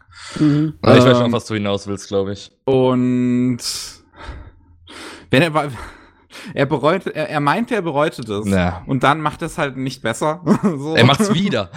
ja. Die Szene hat genau dasselbe Problem wie der Rest der ganzen Serie. Die Idee Das- dahinter ist logisch und ist eigentlich gut. Und zwar Das ist Ding, äh, das, das, aber das Ding ist ja, es ist ja nicht nur die Szene. So, Alicization hat ja sogar gleich mehrere durch solcher Szenen, wie ich mitbekommen habe. Äh, hat es mehrere. Ich habe bisher die, So, also- äh, also ja, ich hab die ganze erste Staffel und äh, die Hälfte von einer der ersten neun Staffeln. Ja, genau. Also damals die erste Staffel hat auf jeden Fall so eine Szene. Ja. eine Die Szene, hat so eine. Ähm, ich, ich weiß jetzt nicht über die, die, die, quasi die erste Hälfte der, der, der weiteren Alicization-Staffel, aber jetzt gerade die aktuelle Staffel hatte auch mal wieder so eine Szene, weiß Aber ich. glaube, die aktuelle Staffel ist auch ein bisschen direkter geworden, weil in der ersten Alicization, wie auch immer man es ausspricht jetzt, war, da wurde das, glaube ich, bloß, wurde das ja mehr oder weniger angedeutet. Dort ist ja so Ritter, die irgendwelche Mädchen belästigt haben, aber da ist dann, glaube ich, nichts passiert. Äh, Der. Gag, der Gag ist folgendesmaßen. Äh, weil die unter dieser ähm, Sekte da leben, haben die ganz, ganz, ganz strenge Regeln und die reagieren auf die Regeln anders als andere Menschen. Die akzeptieren die voll und ganz. Ähm, da gibt's eigentlich keinerlei große Verbrechen, keine Morde untereinander, gar ja, nichts. das war doch ist so, also- dass die nicht morden können, ne? die, die können schon, aber die sind so dermaßen äh, in ihrem Konstrukt von Regeln drin, so extrem hardcore, dass das einfach nicht gemacht wird und es auch nicht hinterfragt wird. Ne? Ganz am Anfang äh, ist es so, dass einer der Hauptcharaktere, die Alice, die, der passiert ein ganz kleines Fauxpas. Und zwar, die sind an der Grenze zu einem Land, wo sie nicht rein dürfen. Sie stolpert und eine ihrer kleinen Finger mit der Fingerkuppe geht über die Grenze. Das heißt, sie wird abgeführt, befragt und dann exekutiert. Und niemand wehrt sich dagegen. Ihr Vater tut sie ganz gemütlich und ganz äh, logisch und vernünftig dem äh, Ritter, der sie abführt, dann über, äh, übergeben und so. Also Ja klar, wenn die so indoktriniert wurden. Ich meine, auch Ja. da wieder ein gutes, auch da wieder eine gute Idee. Aber äh, es gibt natürlich einige äh, äh, Leute in dieser Welt, die das ausnutzen können, weil es halt innerlich Art Arschlöcher sind. Das sind nicht alles gute Menschen. Da sind auch äh, eine ganze Menge äh, verdorbene Äpfel dabei. Und da sind zwei von so ähm, Adligen, die äh, mit allen möglichen Mitteln äh, sozusagen sich um dieses System herumbasteln und jede kleine Lücke in den Regeln finden, um einfach ihr äh, die Leute zu triezen und zu demütigen und ihre Macht auszuspielen. Und das machen sie auch bei den Mädels, die ihnen als äh, Diener zuge äh, ja, gewiesen sind. Hm.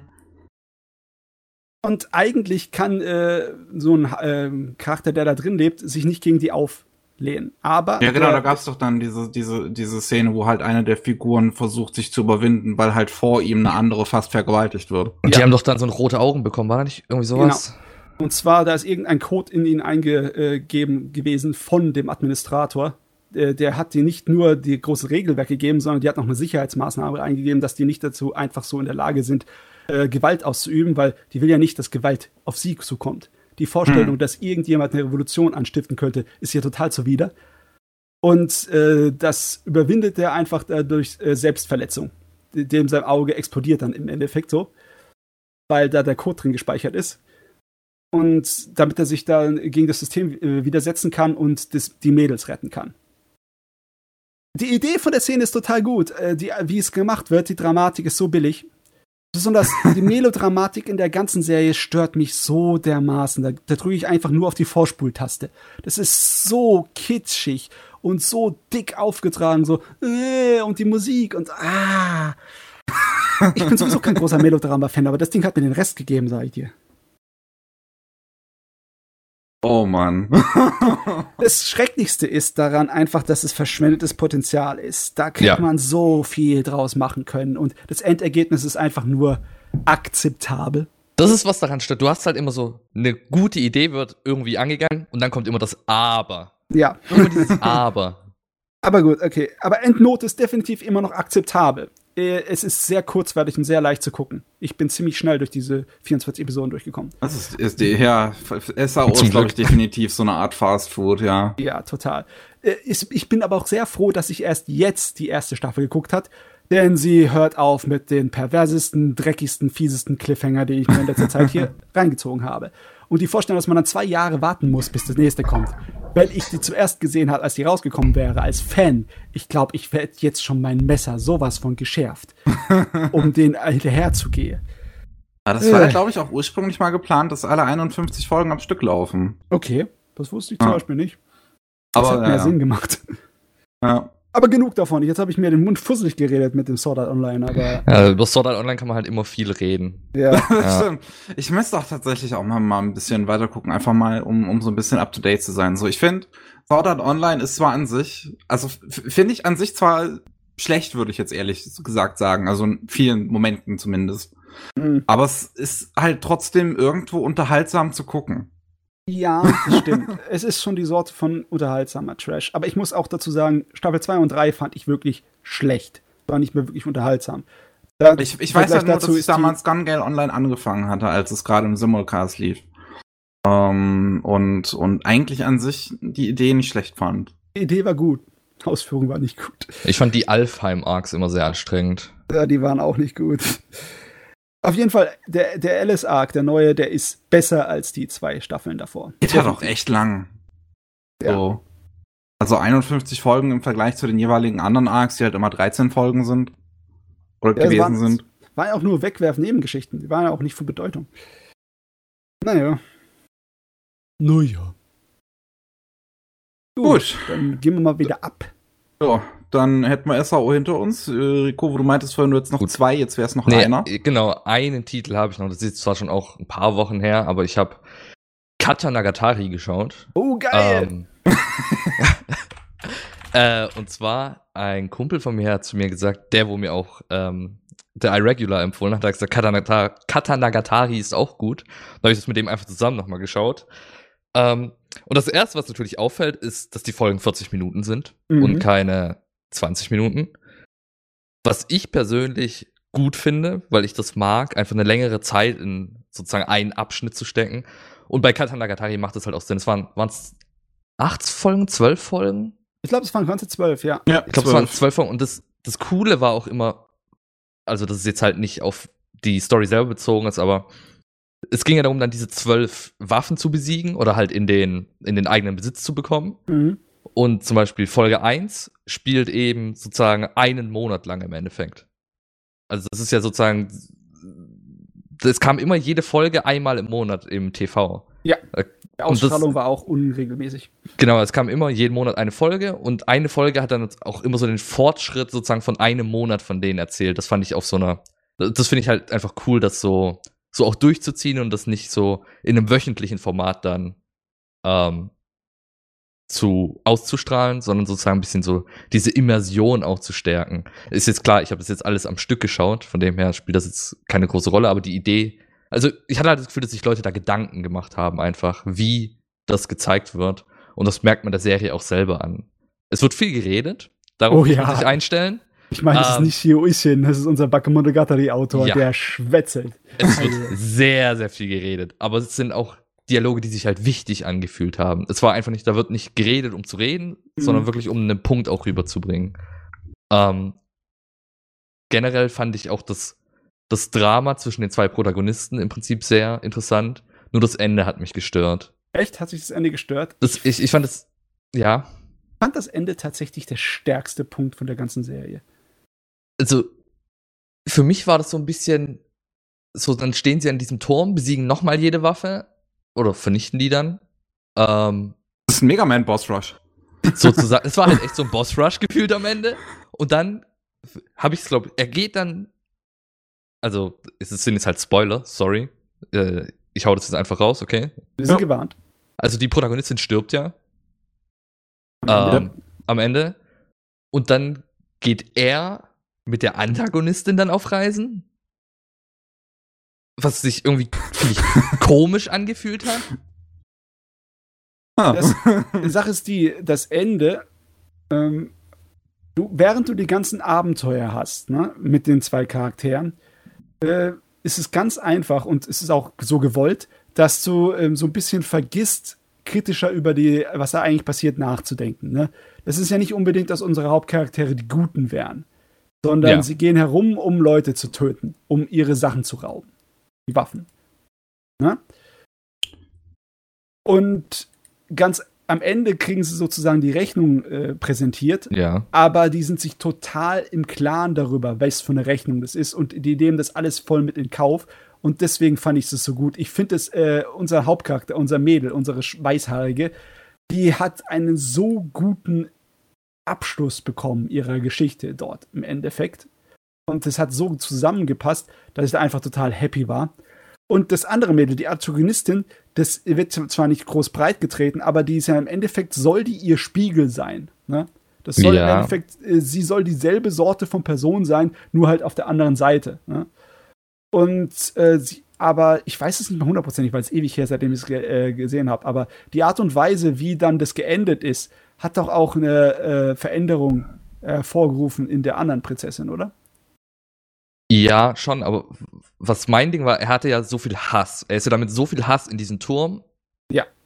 Und dann so, ich glaube, da war noch mal ein Timeskip am Ende, wo er dann mit der anderen Prinzessin dann auf Reisen geht, um seine Karte da von Japan zu vervollständigen, wollte er, glaube ich, machen. Ja. Und ich finde, dieser Timeskip, das wirkt einfach so, er hasst sie und jetzt plötzlich liebt er sie. Also jetzt das ist ein bisschen übertrieben, aber Aber ich, ich glaube, der, der Ich Hass, dich, aber ich liebe dich auch. der Hass hat, glaube ich, nie der, der, der, der, der Antagonistin gegolten, sondern ich, also ich habe das immer so interpretiert, dass es sozusagen eine Katharsis ist. Das ist äh, das Ende dieses einen Lebensabschnittes für beide Personen, für den Bösewicht und für den Gutewicht. Und nachdem das sozusagen alles in äh, dem Klimax, also im Höhepunkt hier so explodiert ist, weil meine Güte war das ein geiler Höhepunkt von den Action-Szenen, dann äh, ist danach eigentlich nicht wirklich was übrig geblieben vom Hass. Und ich fand das sehr positiv.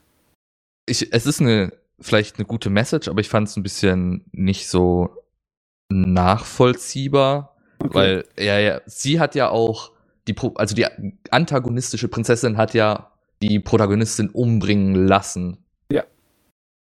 Und dass er dann am Ende sozusagen, er mochte ja die Protagonistin, ja, ja. dass total. er dann trotzdem am Ende damit leben kann, dass, dass sie halt umgebracht wurde von, im Prinzip von der Antagonistenprinzessin, fand ich ein bisschen weit hergeholt, weil ich könnte das wahrscheinlich nicht. Ich meine, er konnte ja auch damit leben, dass wegen seiner Liebe seine Schwester gestorben ist und die vielen anderen Leute, getötet Ja, hat. gu gut, also das liegt wahrscheinlich dann in seinem Charakter einfach. Mhm.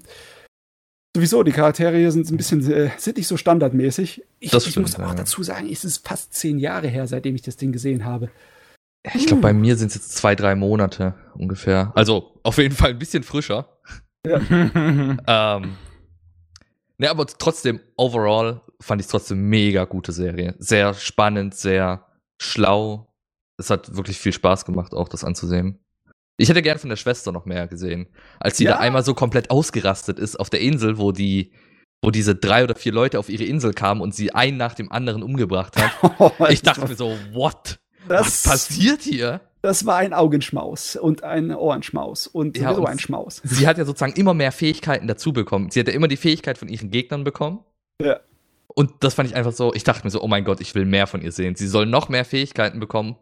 Ja, und im Endeffekt noch mehr Leute umbringen, auch wenn das ein bisschen böse zu sagen ist, aber das war einfach mega interessant, sich das anzusehen. Oh von ja, der das Schwester. ist voll in dem Definition von erhaben, im Sinne von wegen, wenn du eine Naturkatastrophe und deren Zerstörung sehen kannst und genießen kannst, weil du außerhalb bist davon. Genau, Im ja. Endeffekt war das dasselbe mit Ja. dir. Und das, die ist äh, so eine verdammte nukleare Waffe. Und ja, es hat natürlich Sinn gemacht, dass die nukleare Waffe gestoppt werden muss. Der muss ja, will Ja. ja nicht, dass die Welt entvölkert wird. Aber, oh Mann, ich finde es irgendwie schade, dass der, der Ishin, der Autor, nicht mehr solche abgeschlossenen einzelnen Geschichten gemacht hat und halt seine Monogatari-Serie dafür so unglaublich aufgebläht hat. Ich liebe zwar Monog die Monogatari, die Bakke-Monogatari und alles darum, aber das ist so gigantisch geworden. Und wenn ich mir überlege, dass der auch andere Sachen so wie Katanegatari machen kann, dann wünschte ich mir doch eher, dass der mehr von der Sorte machen Er würde. hat ja auch, also ist ja, ist ja nicht so, also er hat ja auch noch andere Sachen gemacht. Hat er ja Tyson, Ja, ja. John, Johnny Tyson Zodiac War basiert ja auch auf einer Novel von ihm. Medaka Box. Ähm, letztens erst kam noch eine neue UVA-Serie. Was war das nochmal? Kubiki Recycle. Ja, gut, das war's dann auch schon wieder. Ich meine, der Äh. produziert ja unglaublich viel, ist ja ein wahnsinniges Workaholic-Monster, der FERC. Aber Stimmt, die Shonen Series kommt ja irgendwann vielleicht noch. Wird ja schon länger angekündigt. Äh, ja, das Ding ist zum Beispiel auch mit ähm, Monogatari. Ich schaue das immer mal wieder weiter und dann mache ich wieder ewig Pause.